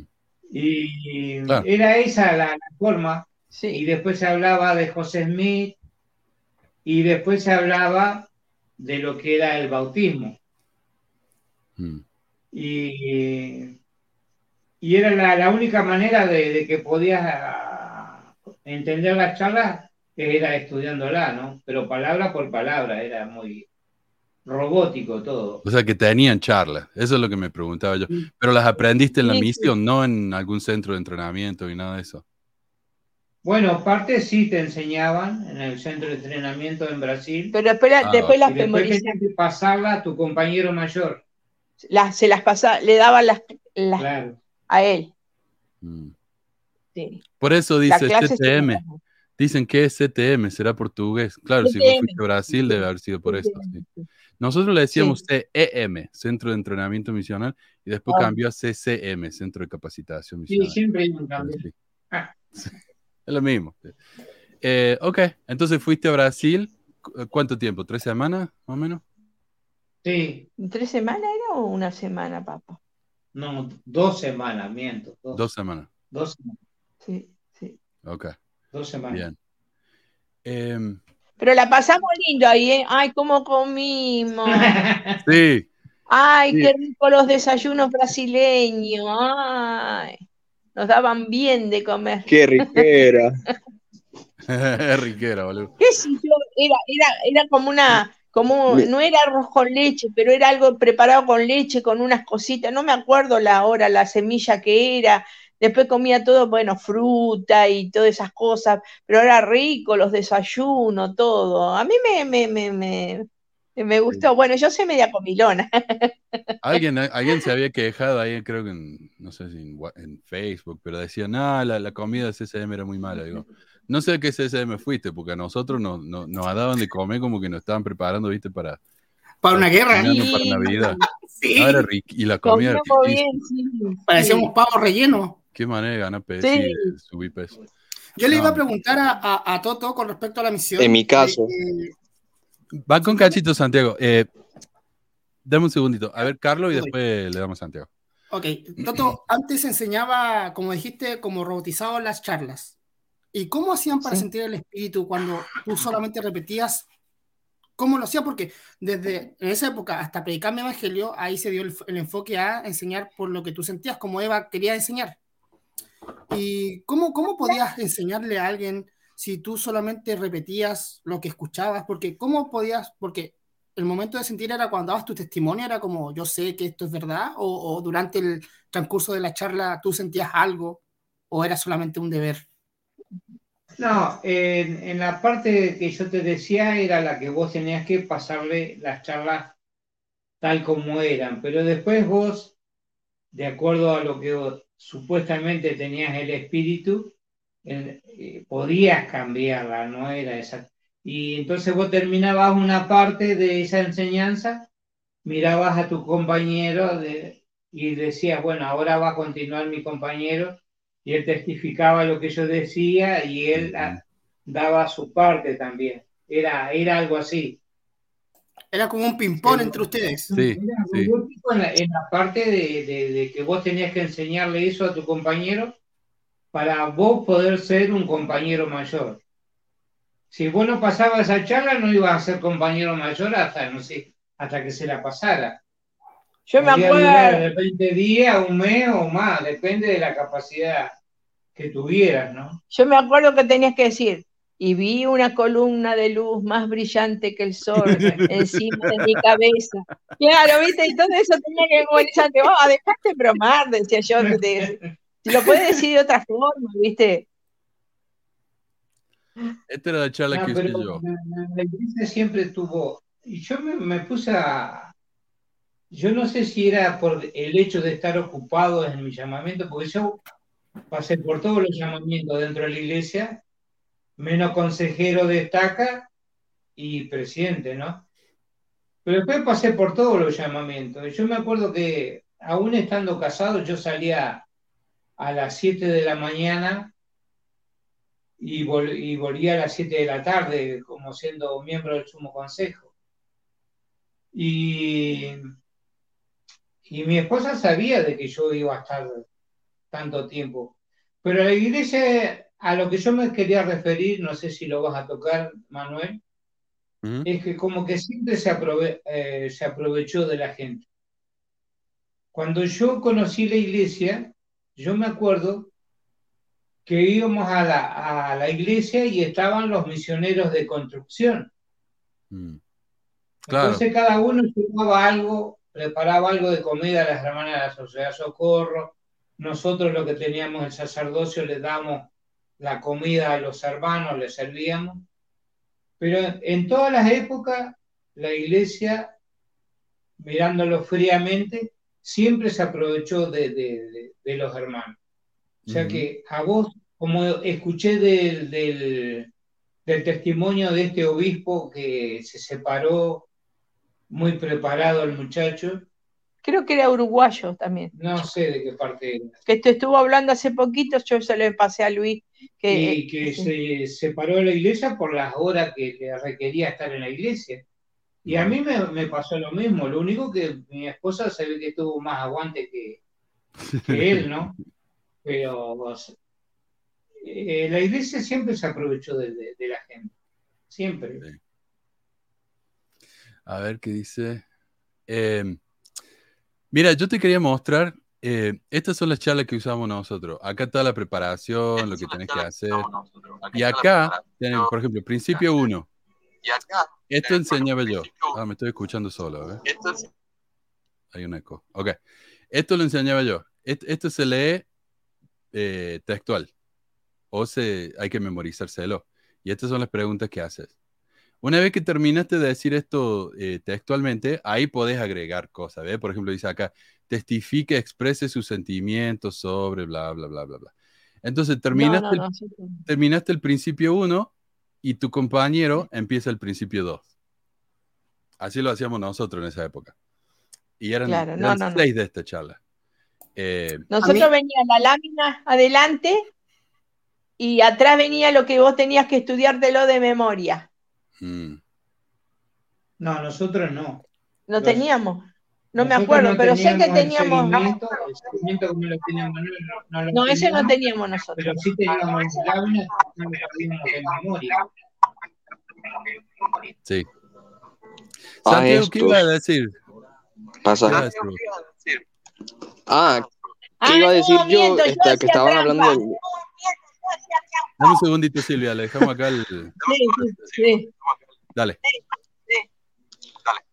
Bueno, cuando conocí a, las- a las misioneras primeramente, cuando llegaron a mi casa, pues se veían bien intencionadas cuando me tocaron la puerta y me, me ofrecieron que, o sea, que podríamos hablar y, y bien. Entonces después del libro de Mormón y todo lo demás, la, la Biblia, sí, justamente lo que estaba ahí en la, en la pantalla, eso era justamente similar a lo que me estaban diciendo, cosas así, hablando de una charla, estábamos conociéndonos. Y pues bueno, llegaron otras misioneras más y yo pensando que, pues, como se veían agradables, era verdad lo que, lo que estaban hablando. Pensaba, en ese momento pensaba si era verdad lo que estaban hablando, según las oraciones, que tenía que hacer las oraciones.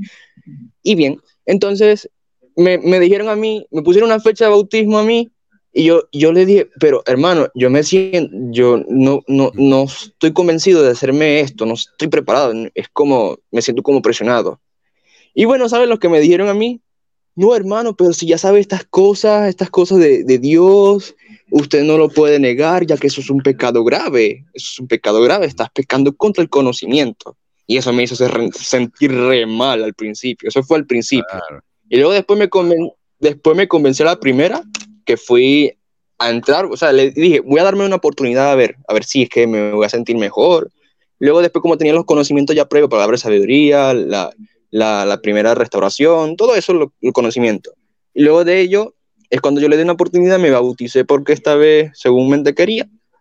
Y bueno, y después, hablando de la misión, yo nunca fui a misión y como les dije, le conté, pero yo fui a salir con los misioneros todos los días, cuando tenía 15, entre 15 y 16 años, todos los días iban con ellos. Y yo, yo más sabía como muchas las cosas de los misioneros, los manuales, entonces como ir a como una misión con ellos, pero en, en el mismo lugar y todo eso. Sí. Esa- ese es el detalle. Y sentía que, que, que eran buenos porque sentían la intención, eran, se sentían muy buenos amigos porque cuando necesitaba algo, lo que sea, mostraban la intención de, de pues, ayudarme en cualquier cosa, pero ahora veo todo a otros misioneros, entonces no lo veo igual. Sí. Eh, ah, sí, mira, Julio dice, lo que estaba bueno, Manu, era llevar a cabo el modelo de compromiso. Eso es lo que usábamos nosotros con esas charlas, Santiago. Se llamaba el modelo de compromiso en el que nosotros, por ejemplo, vos tenías alguna pregunta, ¿no? Decís, bueno, ¿está dispuesto a bautizarse? Y vos decís, no, mira, yo no estoy seguro. Y entonces el modelo de compromiso era una, era una técnica de venta en realidad para ayudarte a sentirte seguro. Entonces hay que anticipar, decía, hay que anticipar las... eh, los problemas, hay que anticipar las, las dudas. Y, y antes de que vos me dijeras que, que, por ejemplo, eso es lo que nos decía todo el mundo, no estoy listo. Entonces, antes de que vos me lo dijera, lo incluíamos a eso en la charla. Y yo sé que tal vez usted no se puede sentir eh, listo, pero eh, yo recibí un, bueno, nos dio un discurso una vez un asistente que dijo, yo gracias al modelo compromiso fuimos y conseguimos eh, completos gratis una vez. De- completos son los panchos, los hot dogs. Eh, cl- claro, con este modelo vos podés convencer a cualquiera de cualquier. Es casi un poder de, de los Jedi, ¿viste? De Star Wars. Estoy sorprendido. Sí. No, sí, y ese. Sí, te- Algún día tenemos, tenemos que hablar del modelo de compromiso, porque es increíble. yo, yo Eva. tenía, yo tenía problemas porque a nosotros nos pedían cierta cantidad de misio- de bautismo los, y yo le decía que bautizar por bautizar no iba, no iba a bautizar.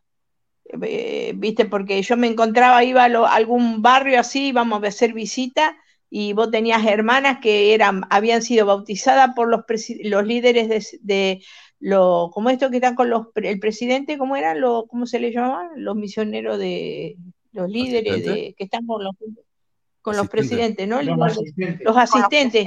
Habían sido bautizadas por los asistentes. Y, lo- y las hermanas eh, curaba el empacho, curaba el mal de ojo, o sea, ¿viste? claro, ¿viste? Entonces, a mí me ponían, no, tiene que tener todo. Y no, yo no voy a bautizar lo que ustedes me dicen. Ah, y lo que yo te decía que hacía trampa, yo escribía con lápiz la hoja atrás. En las hojas de estas que yo tenía para hacer dar las charlas, me hacía, tra- hacía trampa y escribía con lápiz la, lo que tenía que preguntar, porque yo no lo, no, no lo hacía de memoria, ¿viste? Sí, Yo era media tramposa y rebelde, va, por así decirlo. está bien, está bien. Acá tenemos lo que me mandaste sobre los misioneros de construcción. Mira, acá dice el templo de Nueva Zelanda. Dice fue construido por misioneros de, de construcción. Y acá nos estaba diciendo, a ver, creo que era Leo. Dice, no olvides, Carlos, que antes, no recuerdo dónde lo leí, los templos eran construidos por miembros justos, porque se supone que es lo más sagrado del mundo. Ahora lo hacen contratistas externos. La Y- revelación. Mm. La primera capilla de mi ciudad fue hecha por los mismos miembros, con mano de obra y donaciones, y con misioneros, como decía acá, de construcción, que me imagino yo que sería gente con experiencia en la construcción. Bueno, nosotros en la misión teníamos un misionero de servicio que era un doctor, y él lo que hacía era, subía y bajaba la misión viendo si algún misionero estaba enfermo. Y él era doctor, entonces ese era su llamamiento. O sea, trabajo gratis, ¿no? Em, Claro. pero sí, misionero de construcción no tenía ni idea de eso. Ahora tenés No, pero no, era- no eran porque eran dignos los hermanos, era porque querían trabajar, pero porque esta- eh, si no estaría como allá en Utah había un hermano que iba y compraba los Garmin en eh, allá en el desert, allá donde está, allá abajo, ¿cómo es? Ah, en, en la Red Road a- ¿viste dónde está el centro de distribución de la iglesia? ¿Y por qué Ah, vas ahí? sí, Le digo, sí, si te podés como comprar en otro lado. No, dice, porque ahí está más sagrado, dice, salen de ahí. Salen- de México. ¿Dónde No se eso? no se contaminan mucho ahí. Sí, No, esto de la- distribución está en. la centro de distribución. Eh, no, esto de los misioneros porque eran hermanos sagrados. No, era porque los hermanos ponían su, su dedicación porque creían en lo que estaban haciendo, no porque fueran especiales ni nada, ¿viste? Ah, pero otra cosa, aún desde el principio, cuando se construyó el templo de Nabú, que no pude encontrar ese discurso, habla acerca del siglo XIX, cuando venían este, hermanos europeos, pero era como que hacían un canje. Ellos venían a trabajar acá, o sea, le daban la comida y cierta cantidad de dinero, pero se conectaban con personas que eran familiares y de esa manera eh, retribuían el pasaje que ellos venían en barco. Y a la vez, este, era- eran ayudados económicamente también, ¿no? Pero no lo pude encontrar ese discurso. Si lo encuentro, te lo, te lo voy a mandar. Dale, dale. Acá Norma dice, hola querida familia, qué lindo verlos y oírlos, gracias por compartir sus experiencias. Eh, Santiago, ¿querés compartir algo? Santiago, Bueno, en, en todos esos casos, eso, eso, pues, viendo todo, yo había investigado mucho cuando también como en otros medios me descubrí ciertas cosas para ab- abrir mi mente, mi entendimiento. Sí, por lo menos hace como dos años, casualmente YouTube me sugirió también un video tuyo sobre, pues, un, un activo en la iglesia que se subió al púlpito para hablar sobre las falsedades. Eso no le Ah, había prestado atención al momento, pero cuando... Sí, yo recuerdo bien eso. Y después, cuando empecé a abrir, eh, dije, bueno, justamente me, me recomiendan más pesquisas mormonas y yo fui a ver y todo lo demás. Y pues de ello me di cuenta de cosas, claro, porque es una información antisistema. ¿Qué lo considero yo una, una información antisistema? Es completamente verídica, verdadera y no manipulable. O sea, porque es así.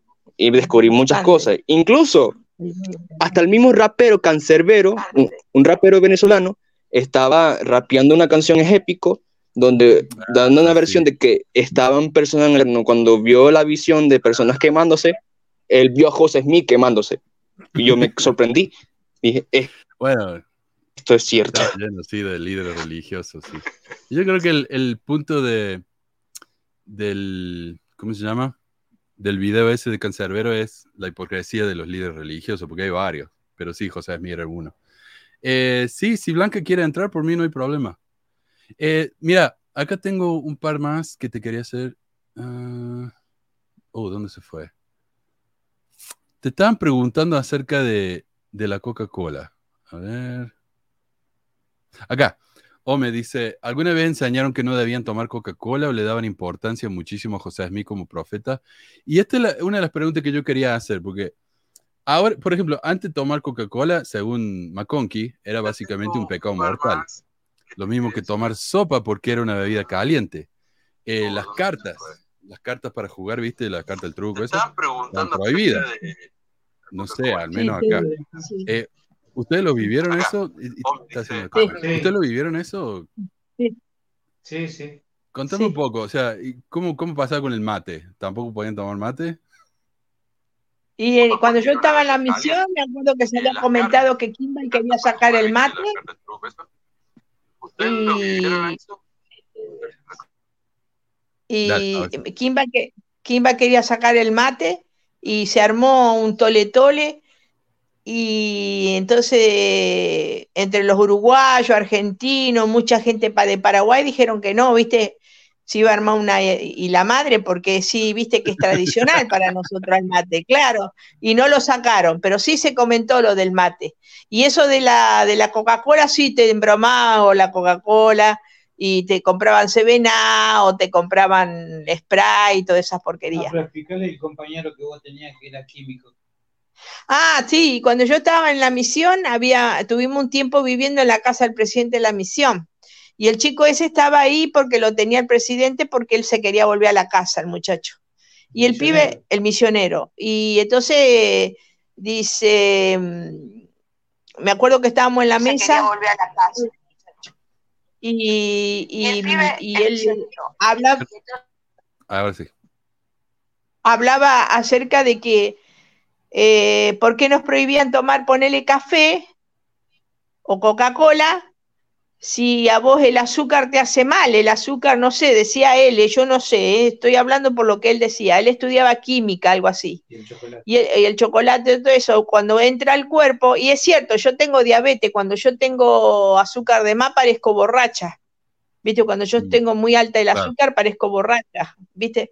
Entonces dice, actúa de la misma forma el azúcar. Dice, ¿por qué prohíben entonces el café, el té si es lo mismo, el azúcar hace mal? ¿Por qué toman entonces cocoa? Decía él. ¿Por qué toman chocolate? Decía él, ¿viste? ¿Me Claro. entendés? Y el presidente no sabía qué decirle, ¿viste? Porque no sabía. Sí. Santiago, Sí. ¿tenés algo?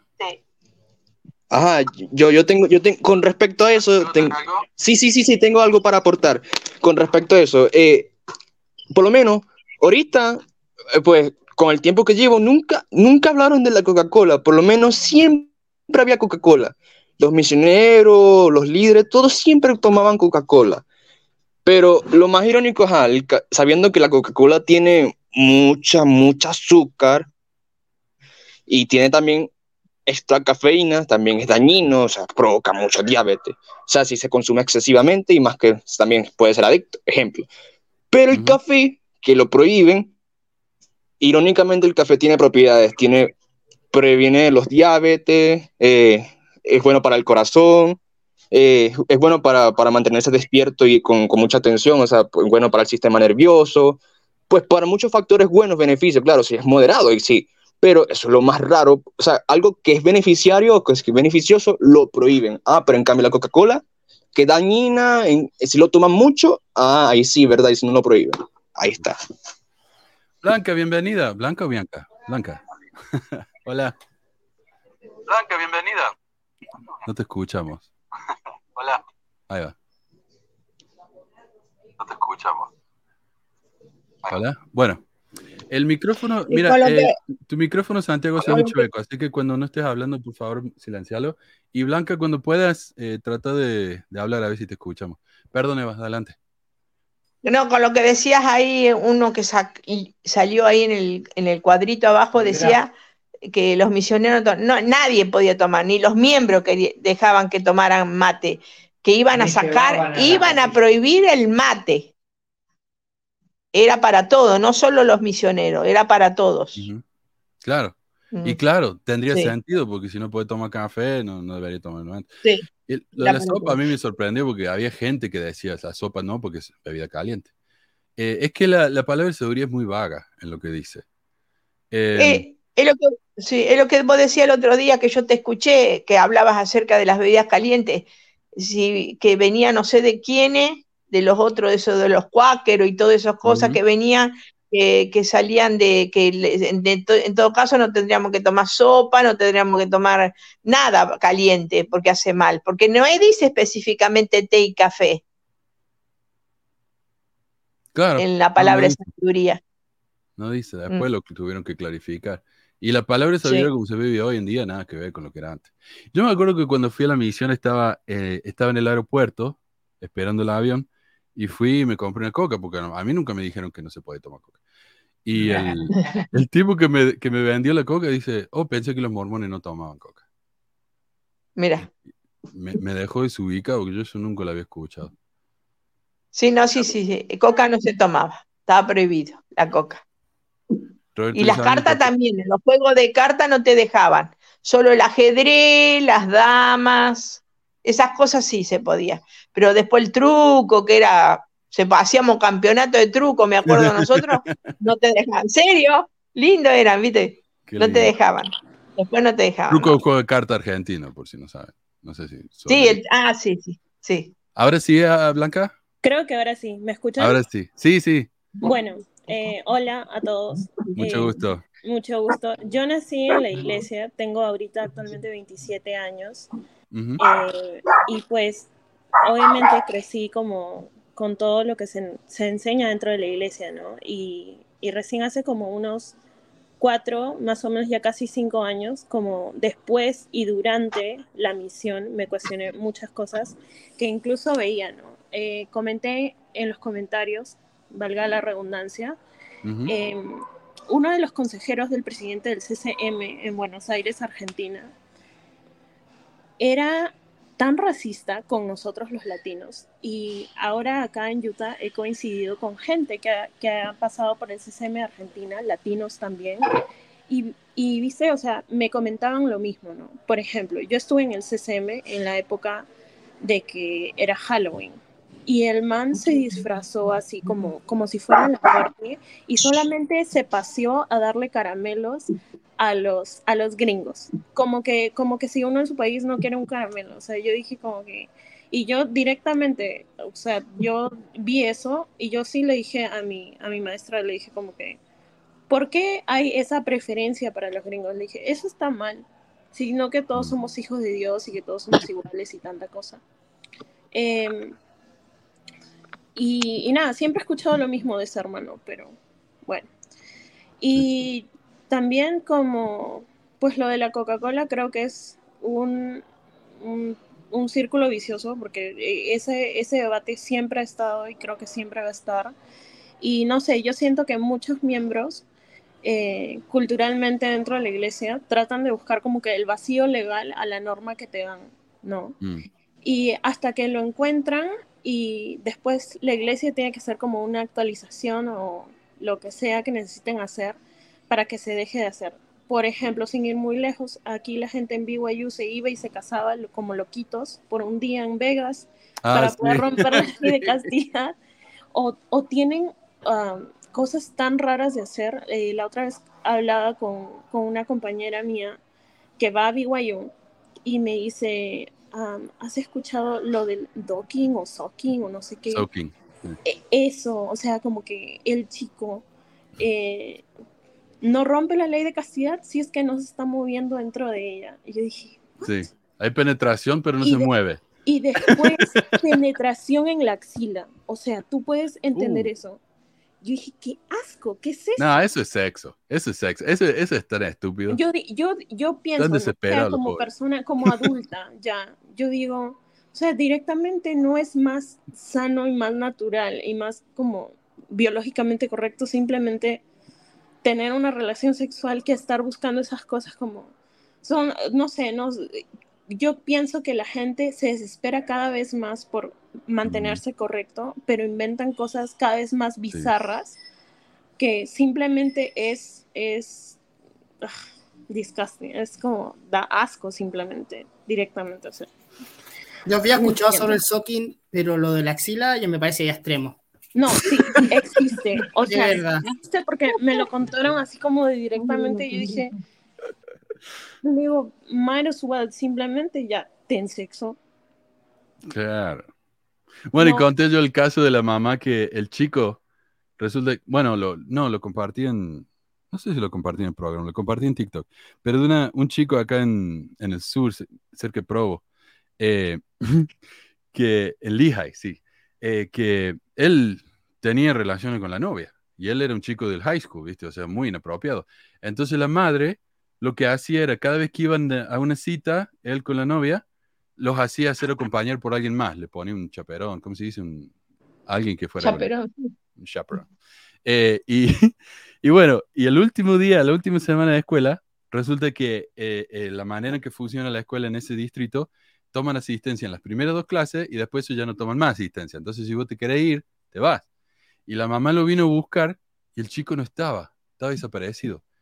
Y, y bueno, fue a buscarlo en el, en el parque, no sé qué, y ahí estaba el chico con la novia en el auto.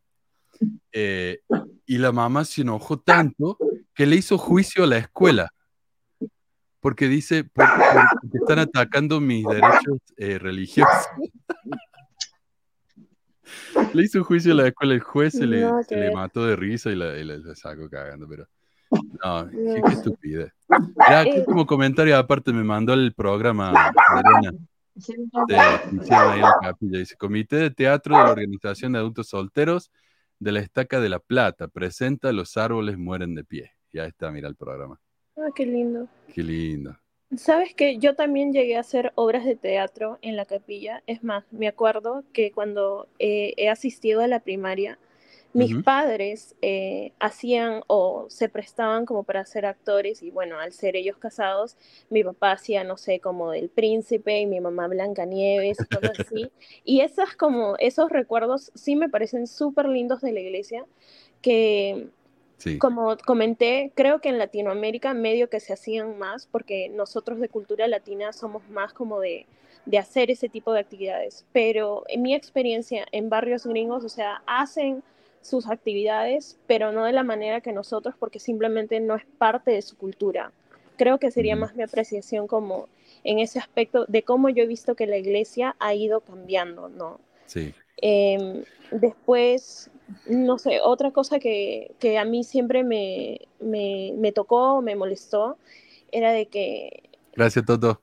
Se ponían, se ponían súper específicos con las normas de vestimenta y, a- y ahora es como que, bueno, si apareces en cualquier fiesta de institutos o lo que sea con un strapless, ya no te dicen nada.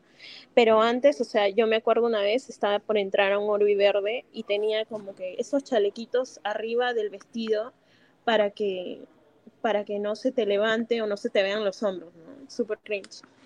Y me acuerdo que la consejera destaca de mujeres jóvenes me agarra el chaleco y hace, y hace esto, ¿no? Así como que, como que me lo abre para ver que esté cosido o, o que no se salga, ¿no? A la hora de yo bailar. Y cuando ella me hace Mm. así, yo le agarro la mano y le dije, usted no tiene por qué tocarme. Y eso, uy, no, fue un boom, o sea que yo era una rebelde, fueron, le hablaron a mi mamá. Después también con varios líderes de mujeres jóvenes, yo he tenido como que roces porque por la forma en que yo me expresaba, cosas así, y yo tengo la bendición dentro de todo que a mí mis papás me criaron muy autónoma y ahora se quejan porque obviamente yo dejé la iglesia o ya no asisto y, y- le echan la culpa de que yo vine acá a vivir a Estados Unidos, ¿no? Sí. Pero de verdad yo soy muy agradecida de que ellos me hayan dado el conocimiento y la autonomía de yo poder pararme y decir, no, eso está mal por esto, esto y aquello, ¿no? Como dice la hermana de Rosado, la hermana, que se fue muy mormón. Eh, eh, uno ser rebelde y el ser diferente y el decir las cosas que piensas como mujer en la iglesia está súper mal visto, Ujú. súper mal visto. Si tú no dices amén a lo que dijo el hombre, es como que tú eres la rara o no sé. Acá. Vamos a, vamos a dejar que entre Becky. Se nos está llenando el- la fiesta. Eh, quiero hacer una pregunta final, Eva. Estás, estás muteada, estás en silencio. Eh, Eva. Blan- eh, perdón. Sí. No, Me digo yo, preguntaba- bueno, Toto les dice adiós porque fue Sí, a buscar lo vi. unos, muebles porque nos estamos yendo ya de acá, el, el jueves ya nos vamos de Uruguay. Este, ¿qué te iba a decir? Este, con respecto a lo que decía la niña esta blanca, que de, la misión del presidente de misión, me acuerdo que teníamos una reunión de hermanas, viste, que se hacía en la, misión, se hacen así reuniones de hermanas, que yo. Entonces dice la, la hermana, la esposa del presidente, dice, ay, le vamos a dar la asignación a las hermanas americanas porque ellas están preparadas. Entonces le digo yo, claro, hermana, le digo, porque nosotros las argentinas dejamos la pluma en la, en la pensión, le dije, ¿viste? Claro, porque, viste, como que todo el americano hace más, ¿viste? Sí, Hace, hace más cosas, sabe más cosas, ¿viste? Y nosotros éramos los indios, ¿viste? sí. Ellos, ellos nos tratan como indios a nosotros. El racismo que hay es tremendo. Y te dabas cuenta incluso cuando eh, te saludaban, los saludaban a los americanos de una forma y a los latinos te les saludan de otra forma. A mí, yo lo que noté, por ejemplo, una vez, mira, yo estaba sentado en el foyer, que le dicen ahí, en la entrada de la capilla, y estaba sentado yo con mi hijo, y viene uno y se sienta al lado mío, haciendo sus cosas en su teléfono, y viene otro y empieza a charlar con él. Y le dice, oh, se, se presenta, se ve que era nuevo el tipo, dice, ¿sabes que yo en, eh, con mi esposa nosotros hacemos, eh, nos reunimos con, con gente del barrio, dice, todo lo- toda la semana para jugar juegos, si querés venir. Y yo estaba sentado al lado le digo, ¿y yo? No, no, no estoy invitado. Hizo como que ni estaba ahí. Y yo la primera vez que había, me había enterado que los del barrio se juntaban para jugar juego lo- lo- durante la semana. Nadie me invitó, nadie me dijo nada. El tipo hablando de eso al lado mío como si yo fuera invisible. O sea, me, me- yo no sé, yo no sé si eso es racismo, pero, o tal vez yo era muy extraño para ellos, no sé qué, pero rarísimo eso. Sí, Yo no sí. sé qué onda. ¿Cómo va, Becky? sí. ¿Estás ahí? A ver si te podemos Sí, escuchar. estoy ahí, no sé si me escuchan. Sí, hola, ¿cómo estás? Bien, no pongo la cámara porque ando media rota. no, está bien. No, ¿qué, eh, qué nos querías contar? No, en realidad, acerca de los cambios que la iglesia ha hecho, ha hecho mucha, o sea, el que no estaba preparado se retiró como yo me retiré. ¿Se acuerdan que antes de que, bueno, el año antes a que yo me retirara, yo me retiré definitivamente en el 2017, a finales de 2017? pero en las, en los discursos de las conferencias generales eh, siempre estaban diciendo que teníamos que prepararnos para los cambios que la iglesia iba a tener y que los que no estaban preparados a aceptar esos cambios, bueno, en fin, como que en, en, en una forma más campestre nos dijeron, bueno, al que le gusta bien y si no a tomarse vuelo, ¿no? Por decir así. Claro. Y en realidad cuando sucedió eso, me, me puse a pensar en, en sí toda la manipulación que ellos iban generando año tras año, preparando a los miembros a cambio que en realidad los miembros no, le- no les afectaban nada, porque el miembro que tiene fe y que sigue a la iglesia por fe va a ser cambie o no cambie la iglesia. Entonces, sí lo que afectaba era a la iglesia. A la iglesia sí le convenía los cambios, ¿no? A la iglesia económicamente, para tener más miembros, en fin. Pero, bueno, uno de los cambios que a mí me parecieron más lógicos y era la edad de la- del servicio misional, eh, cuando en, el, en octubre del 2012 la iglesia anunció el cambio de significativo, ellos decían que era significativo de edad, y mm, de servicio misional para los jóvenes miembros de la iglesia, porque en realidad hubo como dos cambios, ¿no? Pero en el, 2000, en el 2012, si estoy equivocada, corrígeme, los hombres podían comenzar a, mm, su servicio misional a los 19 y las mujeres a los 21, ¿no? Y, y después del cambio, tanto los hombres como las mujeres podían comenzar a partir a servir a partir de 18 años. Y justamente en esa época en que estaba, si me casaba o iba a la misión, otro cambio en la, en el servicio misional fue este de que tenías que terminar el high school, ¿no? Tenías que terminar el secundario para poder lograr. Entonces, estábamos todos como locos tratando de mandar los papeles porque éramos todos unos manga de burros, no, to- todavía, no habíamos termi- todavía no habíamos terminado el secundario, yo estaba en el último año en sexto grado y me acuerdo que estábamos todos, pero metiéndonos y metiéndonos para poder mandar los papeles. Y bueno, le, recuerdo que de esos cinco que, que mandaron papeles, yo no fui. Así que Hmm, eh, algunos de los cambios que recuerdo. Claro. Sí, no, es, Yo me, es mucho. Dale. yo me acuerdo cuando estaba en la misión, que fue en el 84, eh, había estado el Elder Scott en, en- ahí en la Casa de la Misión y dijo que una de las señales de la segunda venida iban a ser la reducción de horas en la iglesia, que íbamos a estudiar el Evangelio en la iglesia, en la casa, y que iban a sacar los misioneros en el- de, la misión, de las misiones. Y, y cuando fueron estos cambios que hizo Nelson, dije, ¡ah, negro! Le digo a- a- al negro, al, Toto, ¿no? Le digo, ¡ah, negro! Le digo, ya, ya se viene la segunda avenida, negro. Mirá, le digo, si esto fue cuando nos dijeron en el 84, me lo, lo dijo el Elder Scott. Y bueno, todavía estamos esperando. Este, o sea, sí, o sea que no, no, no era tan así, ¿no? Pero sí, este, fue un shock cuando hubo ese cambio de, de- de horas y de, de la reducción. A mí lo que más me duele, va, me, me dolió en su momento fue, ahora ya no, ahora estamos felices de levantarnos a las 11 de la mañana, de estar libre, que no vengan a chusmear, ¿viste?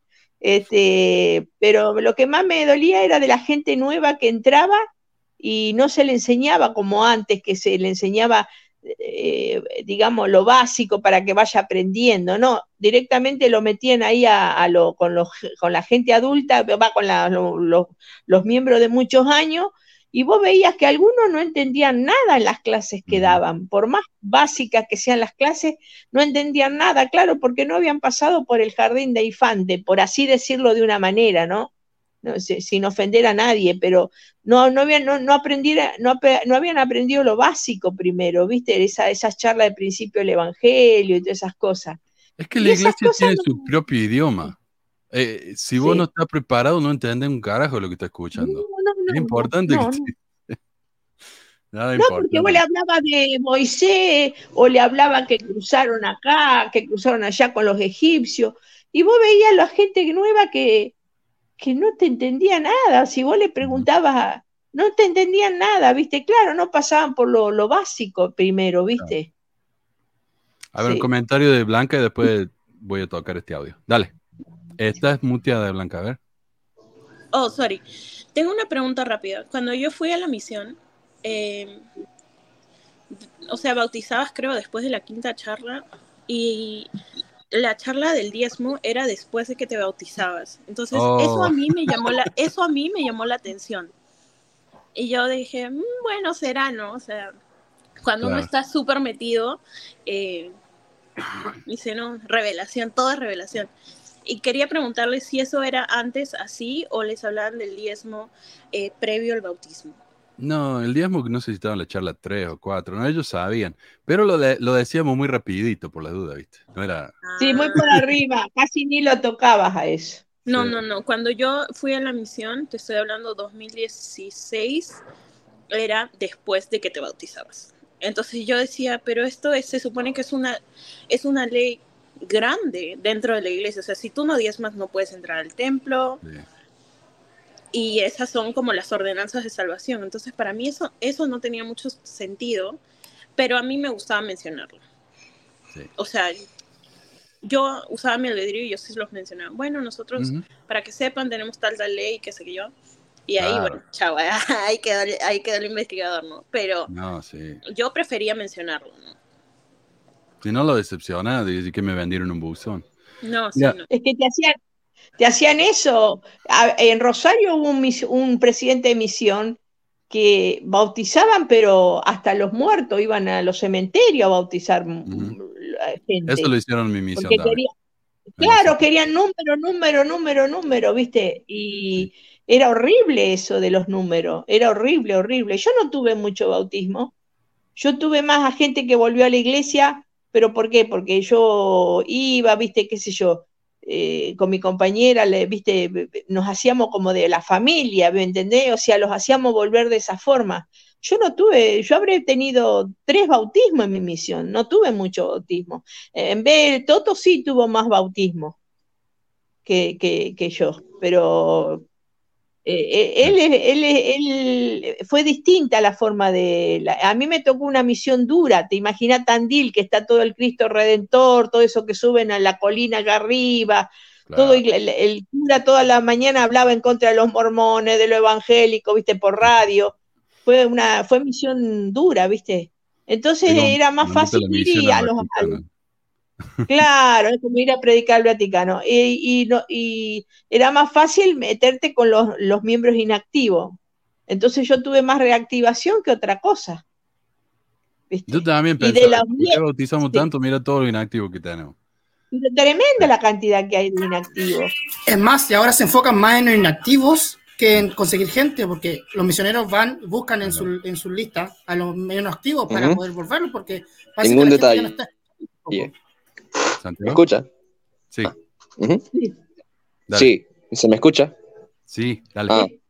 Pues, pues bien, pues bien, dando a entender esto, también cabe recalcar que hay jóvenes de mi edad que también estando en la, en la iglesia se lo toman, se toman muy en serio extremista cuando se le trata a los líderes, se le enseña a los líderes a tratarlo con respeto, ¿no? Pero en mi caso, como yo soy muy diferente, yo era mi presidente que lo trataba con tutear, o sea, tutear, decir tú, no usted, y además llamarlo por su nombre, no por presidente.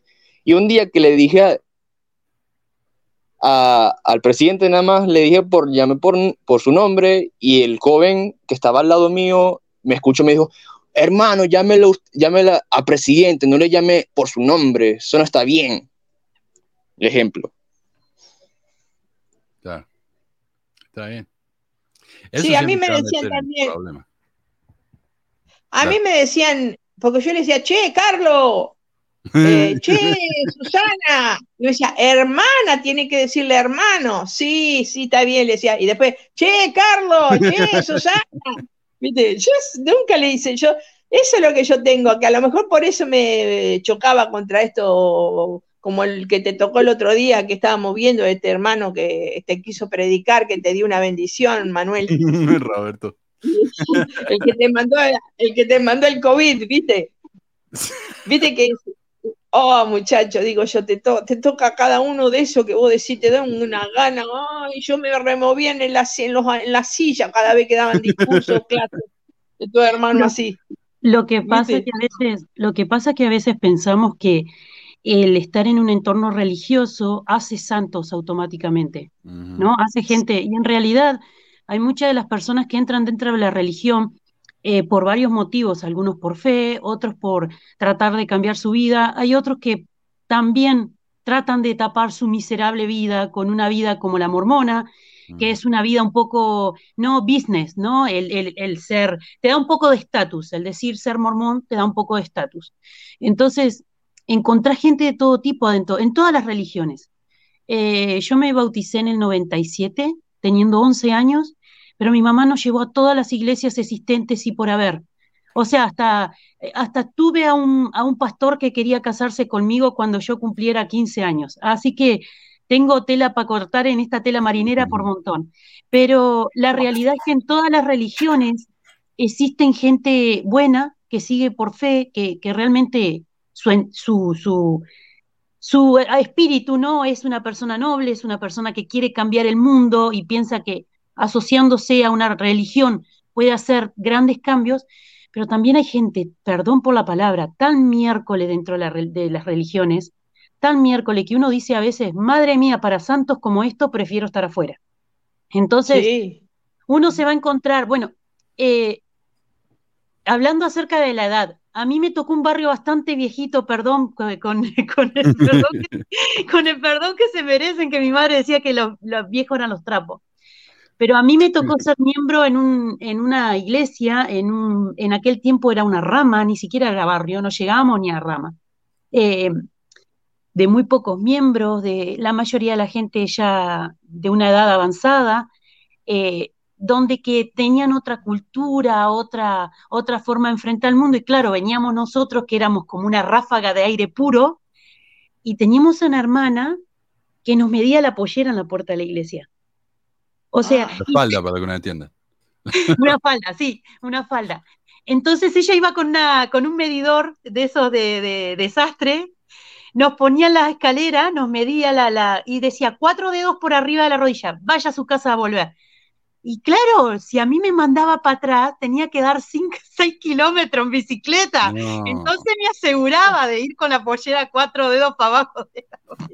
Entonces, lamentablemente, hoy en día esa gente sigue, no, no, sigue siendo miembro activo, y uno se, se da cuenta de que, que creo que es esa gente tam- también la que está, la que va a permanecer dentro de la iglesia a pesar de los cambios, ¿no? A pesar de que le diga, no señora, mire, eso no es adecuado, no se puede parar a la jovencita a medir la pollera, esa gente no va a cambiar, o sea, no va a modificar sus, eh, sus eh, costumbres, ¿no?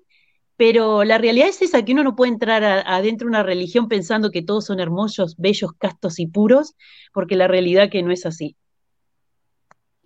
Gracias. Y pero ahora yo pregunto, a, a todos les pregunto, eso va a lo que vos decías, creo que es Becky, eh, que esto que va a quedar en la religión, sea lo que el cambio que sea, va por la edad, va por la cultura, porque no, yo con 65 que voy a cumplir, la semana que viene cumplo 65, Oh, feliz así que espero que me manden un saludito, ¿eh?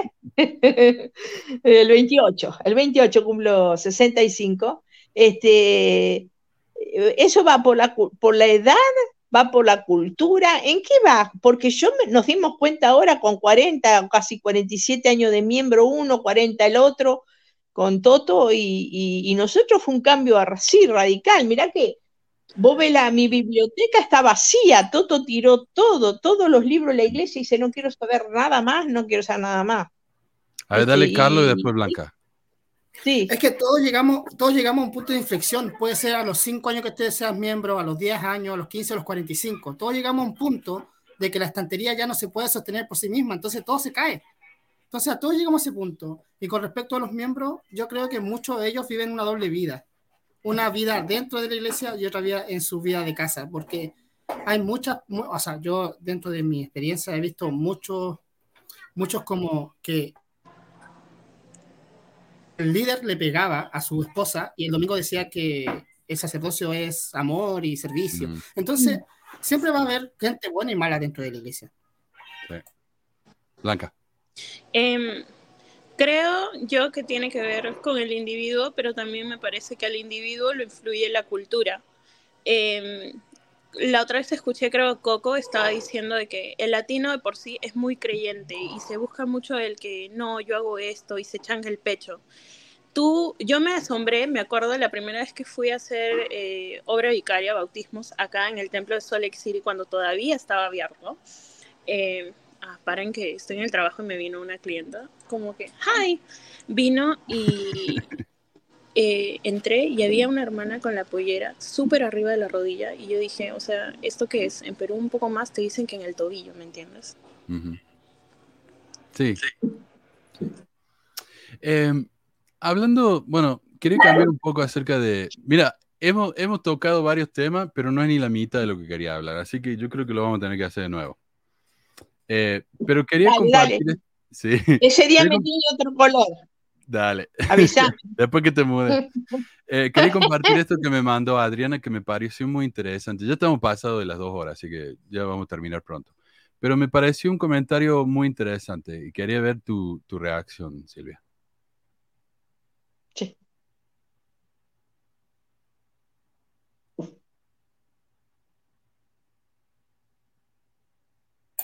Eh, no se escucha, mano. ¿No se escucha? No, no, no se escucha. Qué caga. Bueno, eh, lo que nos estaba diciendo acá eh, a- Adriana es que en la época, viste, cuando ella, ella era más joven en la iglesia, si alguien necesitaba algo, los miembros se juntaban, organizaban algo y le daban lo que le hacía falta, mientras que hoy en día tenés que llenar formulario, pasa por entrevistas y cosas así. No sé, vos, vos cómo lo viste? Yo la verdad que no me acuerdo porque era muy chico, pero ¿cómo lo Sí, viste sí, vos? sí, era, era diferente. Eh, yo recuerdo que cuando alguien necesitaba algo, todos poníamos algo, porque en esa época no existía lo que era el almacén del obispo, como se, bueno, acá en nuestros países ahora se usa una tarjeta, de, una tarjeta de crédito que se le da al presidente o al obispo, y él maneja, se maneja con eso. Eh, salvo Montevideo creo que tiene, ponele Buenos Aires tiene, eh, eh, que vas a, tiene lugares específicos como en Utah, pero si no, te dan esa tarjeta y el, obispo va y gasta con la tarjeta lo que necesitas. Pero en la época mía, en los 80, eh, juntábamos todo, poníamos algo y llevábamos al obispo o le llevábamos a la hermana y, y todos estábamos prestos para ayudar, todos estaban prestos para ayudar. Ahora no, ahora no. Nosotros hace cinco años que vivimos acá, bueno, ya lo sacó Luis, eh, el Toto, perdón. Ya sacó el Toto la, una tierra que teníamos atrás, este, y lo tuvo que hacer él solo, no le no, no pedimos, pedimos ayuda a los hermanos, hasta los misioneros, nadie apareció. Este, yo he estado a veces sola y, y en cama, y si no, hasta que no venía el Toto, que me hacía una taza de té o lo que sea, nadie venía a ayudar, nadie viene a ayudarte. No es como ahora. Yo no sé si te conté el otro día cuando estuvimos en la última reunión que había una hermana que tenía los hijos raquíticos y yo el toto la agarraba y le llevaba lo que cuando ella me llamaba esa- yo sabía que a esa hermana le faltaba algo y le llevábamos lo que podíamos, si teníamos pollo, fideo, arroz, lo que podíamos. Y hasta yo me llegué a enojar con este tonto que me faltó el respeto a mí, este, que yo le decía, yo saco fiado el almacén, después me lo pagan. y, y- y no, no, no, ni eso, ¿viste? Y no le llevaban nada, pasaban dos o tres días. ¿Te imaginas con los chicos dos o tres días sin comer? ¿O con la única comida que le daba la escuela? Entonces es- era muy diferente, antes era distinto, era muy distinto ahora. Este, sí, y o hacíamos, o lo que vos tenías, si tenías ropa, llevabas ropa y le daba a la gente que no tenía, zapato, todo eso. Ahora no, ahora no se hace nada de eso.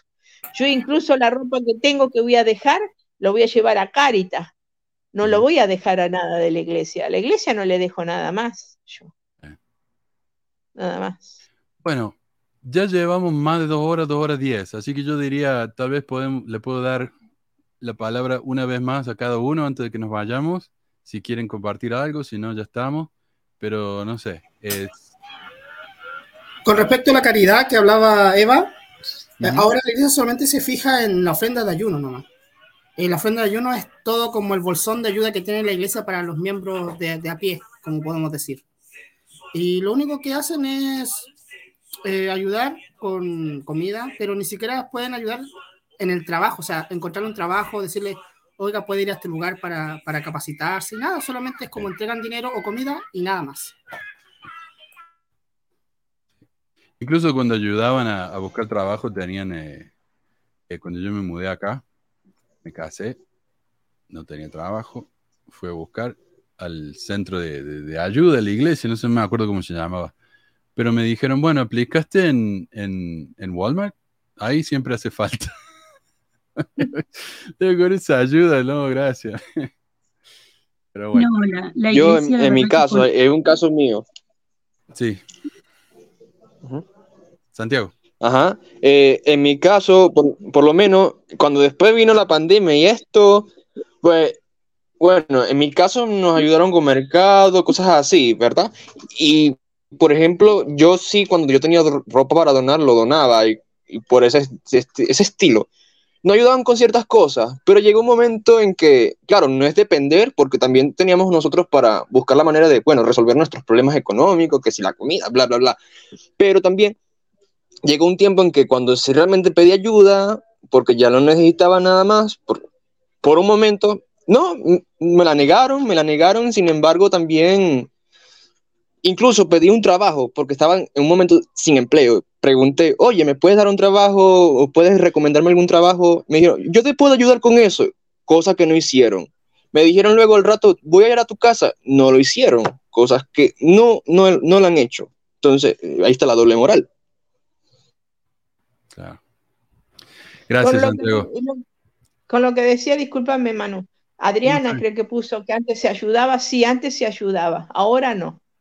Incluso a mí me ha tocado ver, porque me ha pasado a mí, de que venían y te abren como para como que no te como pasando desapercibido hacen como que abren te piden algo de la heladera o un vaso en la alacena para ver si es cierto que te hacen falta alimentos. Eso no se debe hacer, Increíble. ¿cómo se Sí. hace?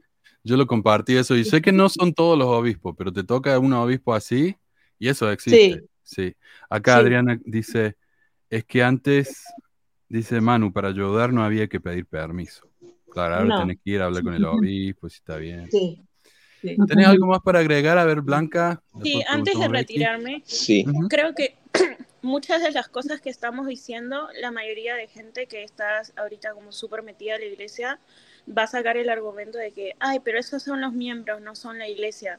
Y antes de retirarme, me gustaría decir de que si yo como líder estoy viendo un- una falta o una falla constante en mis miembros, sería lo más valiente y lo más lógico tomar cartas en el asunto o hablar del tema y no solamente como hace la iglesia, excusar, ocultar. Se le fue la tapar. señal. ¿Se fue mi señal? No, se fue. Yo estoy escuchando bien. No, está bien, está Sí, bien, está bien. Es que Santiago tiene un poco de atraso, perdón.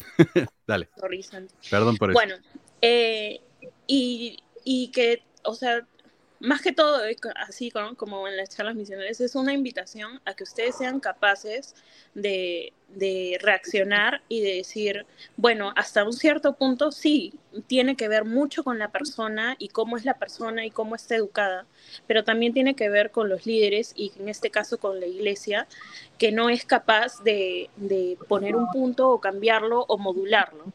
Entonces creo ahí que es donde yo por lo menos tuve mi punto de inflexión. Eh, ahora no por tiempo, no voy a compartir todo lo que me pasó en la misión, pero ahí fue mi, mi mayor punto de inflexión donde yo ya dije, ok, esto deja de ser simplemente una cosa de que es los miembros eh, son los imperfectos, la iglesia es perfecta. ¿no? Y ahí creo que cuando uno es capaz de hacer ese cambio y tener ese juicio, es cuando le hace clic y dice, ok, no, esto ya está mal. Y yo es- he venido siendo lavada de cerebro desde que nací, inconscientemente, porque yo desde que nací lo que aprendí fue todo del evangelio, del evangelio verdadero y restaurado de Jesucristo aquí en la tierra. Con respecto, lo, lo último que también que digo, eh, con respecto a los líderes, los líderes ya están súper como amaniatados porque todo está en los manuales de instrucciones, entonces ellos no pueden salir de ese cuadro. No era Claro. como antes, antes no había tanto como tanto, no era tan cuadrado todo y podían hacer lo que podían no hacer de su corazón, pero ahora es todo tan cuadrado, tiene que llamar al presidente Estaca, después el presidente Estaca al área, después el área al 70, después sube. Corporativo total. Entonces, no, no pueden haber ayudas de corazón, porque todo tiene que pasar por los líderes mayores. Pero claro, ahí, ahí, ahí, ahí está donde yo choco, ¿ves? Yo a mí no me importa que esté escrito. Yo si lo tengo que ayudar a alguien, lo voy a ayudar. No me importa si tengo que pasar por el presidente Estaca o quien sea. ¿Viste? O sea, ahí está la diferencia en la, en la gente, me parece. Pero yo te, para antes de terminar, te quiero, les quiero agradecer a todos, en especial a Manuel. Te quiero mucho, Manuel, igual que Toto. Nos matamos de risa con vos. Eh, sos una persona increíble. Y a todos los que yo pueda mostrar las cosas que vos ponés eh, de pesquisa, se lo estoy mostrando. A todo el que yo pueda sacar de la iglesia, yo lo voy a sacar de la iglesia. Porque mm, yo no quiero que estén con eso- los ojos cerrados, quiero que abran sus mentes, que no importa la edad que tengan, que hay tiempo. Y te, por eso te agradezco, te quiero mucho. Bueno, a todos no los conozco, pero a vos, Manu, es como si fuera parte de mi familia, de verdad. Te aprecio mucho, te apreciamos mucho con, con Toto. Gracias, Silvia. Eh, no sé, ¿tenés algo más, Becky, antes de que terminemos? No, eh, lo, lo último que me gustaría es acerca de tener una discusión. La otra vez estuve leyendo un tema re interesante que me pareció interesante, que para, para los demás le, le interesa a dos pepinos, pero para mí fue interesante sobre la evolución de Dios, desde, desde una inteligencia hasta ser superior. No sé, me pareció un tema interesante para tocar, porque ahí también en ese tema ves cómo la iglesia fue, o sea, la teología, que para mí no existe teología mormona porque no tienen ningún fundamento teológico, pero es interesante cómo ellos fueron modificando también su doctrina y fueron modificando a la misma vez los escritos, o sea, los libros, los autores, o sea, cuando ya no sirvió, ¿no? Año tras año, eh, comiéndome el, el Jesús el Cristo, y ahora ya no es relevante. Entonces, ¿quién me devuelve todas las noches llorando por el maldito libro? Así que bueno, gracias por, por dejarme participar. Sí, no, Pero- gracias a vos por todo lo que Saludazo. Mira, antes, antes, que, antes que te vaya, yo no sé si se nota en mi cara, pero yo estoy, eh, lloré mucho hace un, antes que empezara la reunión, porque yo le digo a Toto, le digo, Toto, ¿quién me devuelve 40 años perdidos en la iglesia? Porque ahora yo con 65 años, yo quiero seguir ayudando, pero ¿a dónde voy a ayudar con, con mi físico, físicamente? ¿Qué- no Claro. voy a ser la, la Eva que era hace 40 años atrás, no soy la misma. Entonces, eh, tengo mi mis ojos hinchados de llorar y por eso a los que más pueda abrir los ojos, a los que más pueda mostrar de pesquisas, te los voy a mostrar y yo voy a tratar de que salga la más cantidad de gente posible de, de esta, de, estas, de esta secta, por así decirlo, porque en realidad son una secta. Pero Eva, qué, qué fuerza la de ustedes de salir después de tantos años. Y eso es admirable. Eso es admirable. Gracias. Y ahora ustedes pueden vivir libres sin pensar lo que dirán Sí, y, hacer- y a seguir por- con, solamente con su conciencia adelante nomás, sal nada más. sí, sí. Gracias, gracias, Carlos. Gracias, mijo. Santiago. Gracias. Yo quiero aportar algo. Ok. Sí. Bueno, hay un tema que no tiene nada que ver, pero es una anécdota, una frase que abarca todo, que abre y expande todo. Jugué un videojuego llamado El Dios de la Guerra, que, no, que se reveló ante los dioses porque los dioses lo han, abandonado. Y él quiso, él quiso, pues, el cambio su destino, él quiso, por lo menos, pues, Kratos, que se llama el personal, el protagonista, cambió su destino, entonces no le servía a los dioses, él podía ser mejor per- persona. Al, al final del juego, el Ragnarok, que salió el último, cambió, se desarrolló su personaje buenísimo, cambió, mejoró. ¿Y sabe lo que dijo Kratos? ¿Sabe lo que dijo Kratos a su hijo? Le dijo, haz lo que sea necesario, no porque se haya escrito. Ujú. Es verdad. Bueno, gente, muchísimas, muchísimas gracias por la participación. Mira, la gente me está diciendo que este es el programa favorito de varios, así que tenemos que hacerlo de nuevo. Beso, Ma- Eh, beso, Manuel. Te a quiero. todos. Un abrazo. Manuel, Te quiero. sí, Bye. nos Becky, vemos. Becky. Gracias por todo. Gracias a Pero vos, me, Becky. me gustaría decir una frase que la dijo Julio Cortázar, que dice, quien dice que te conoce por el pasado, no te conoce, porque el pasado no es más que una parte de la nube en la que flotas. Y en realidad, todos los que somos ahora, todo lo que somos ahora, no fuimos en el pasado, vamos modificándonos y vamos cambiando. Así que los nuevos cambios, como la iglesia, también nos beneficiarán. Sí, Nos vemos, gente. todos. Un abrazo. Beso. Nos estamos Chao, viendo. chao. Gracias. Chao. Muchas gracias a todos.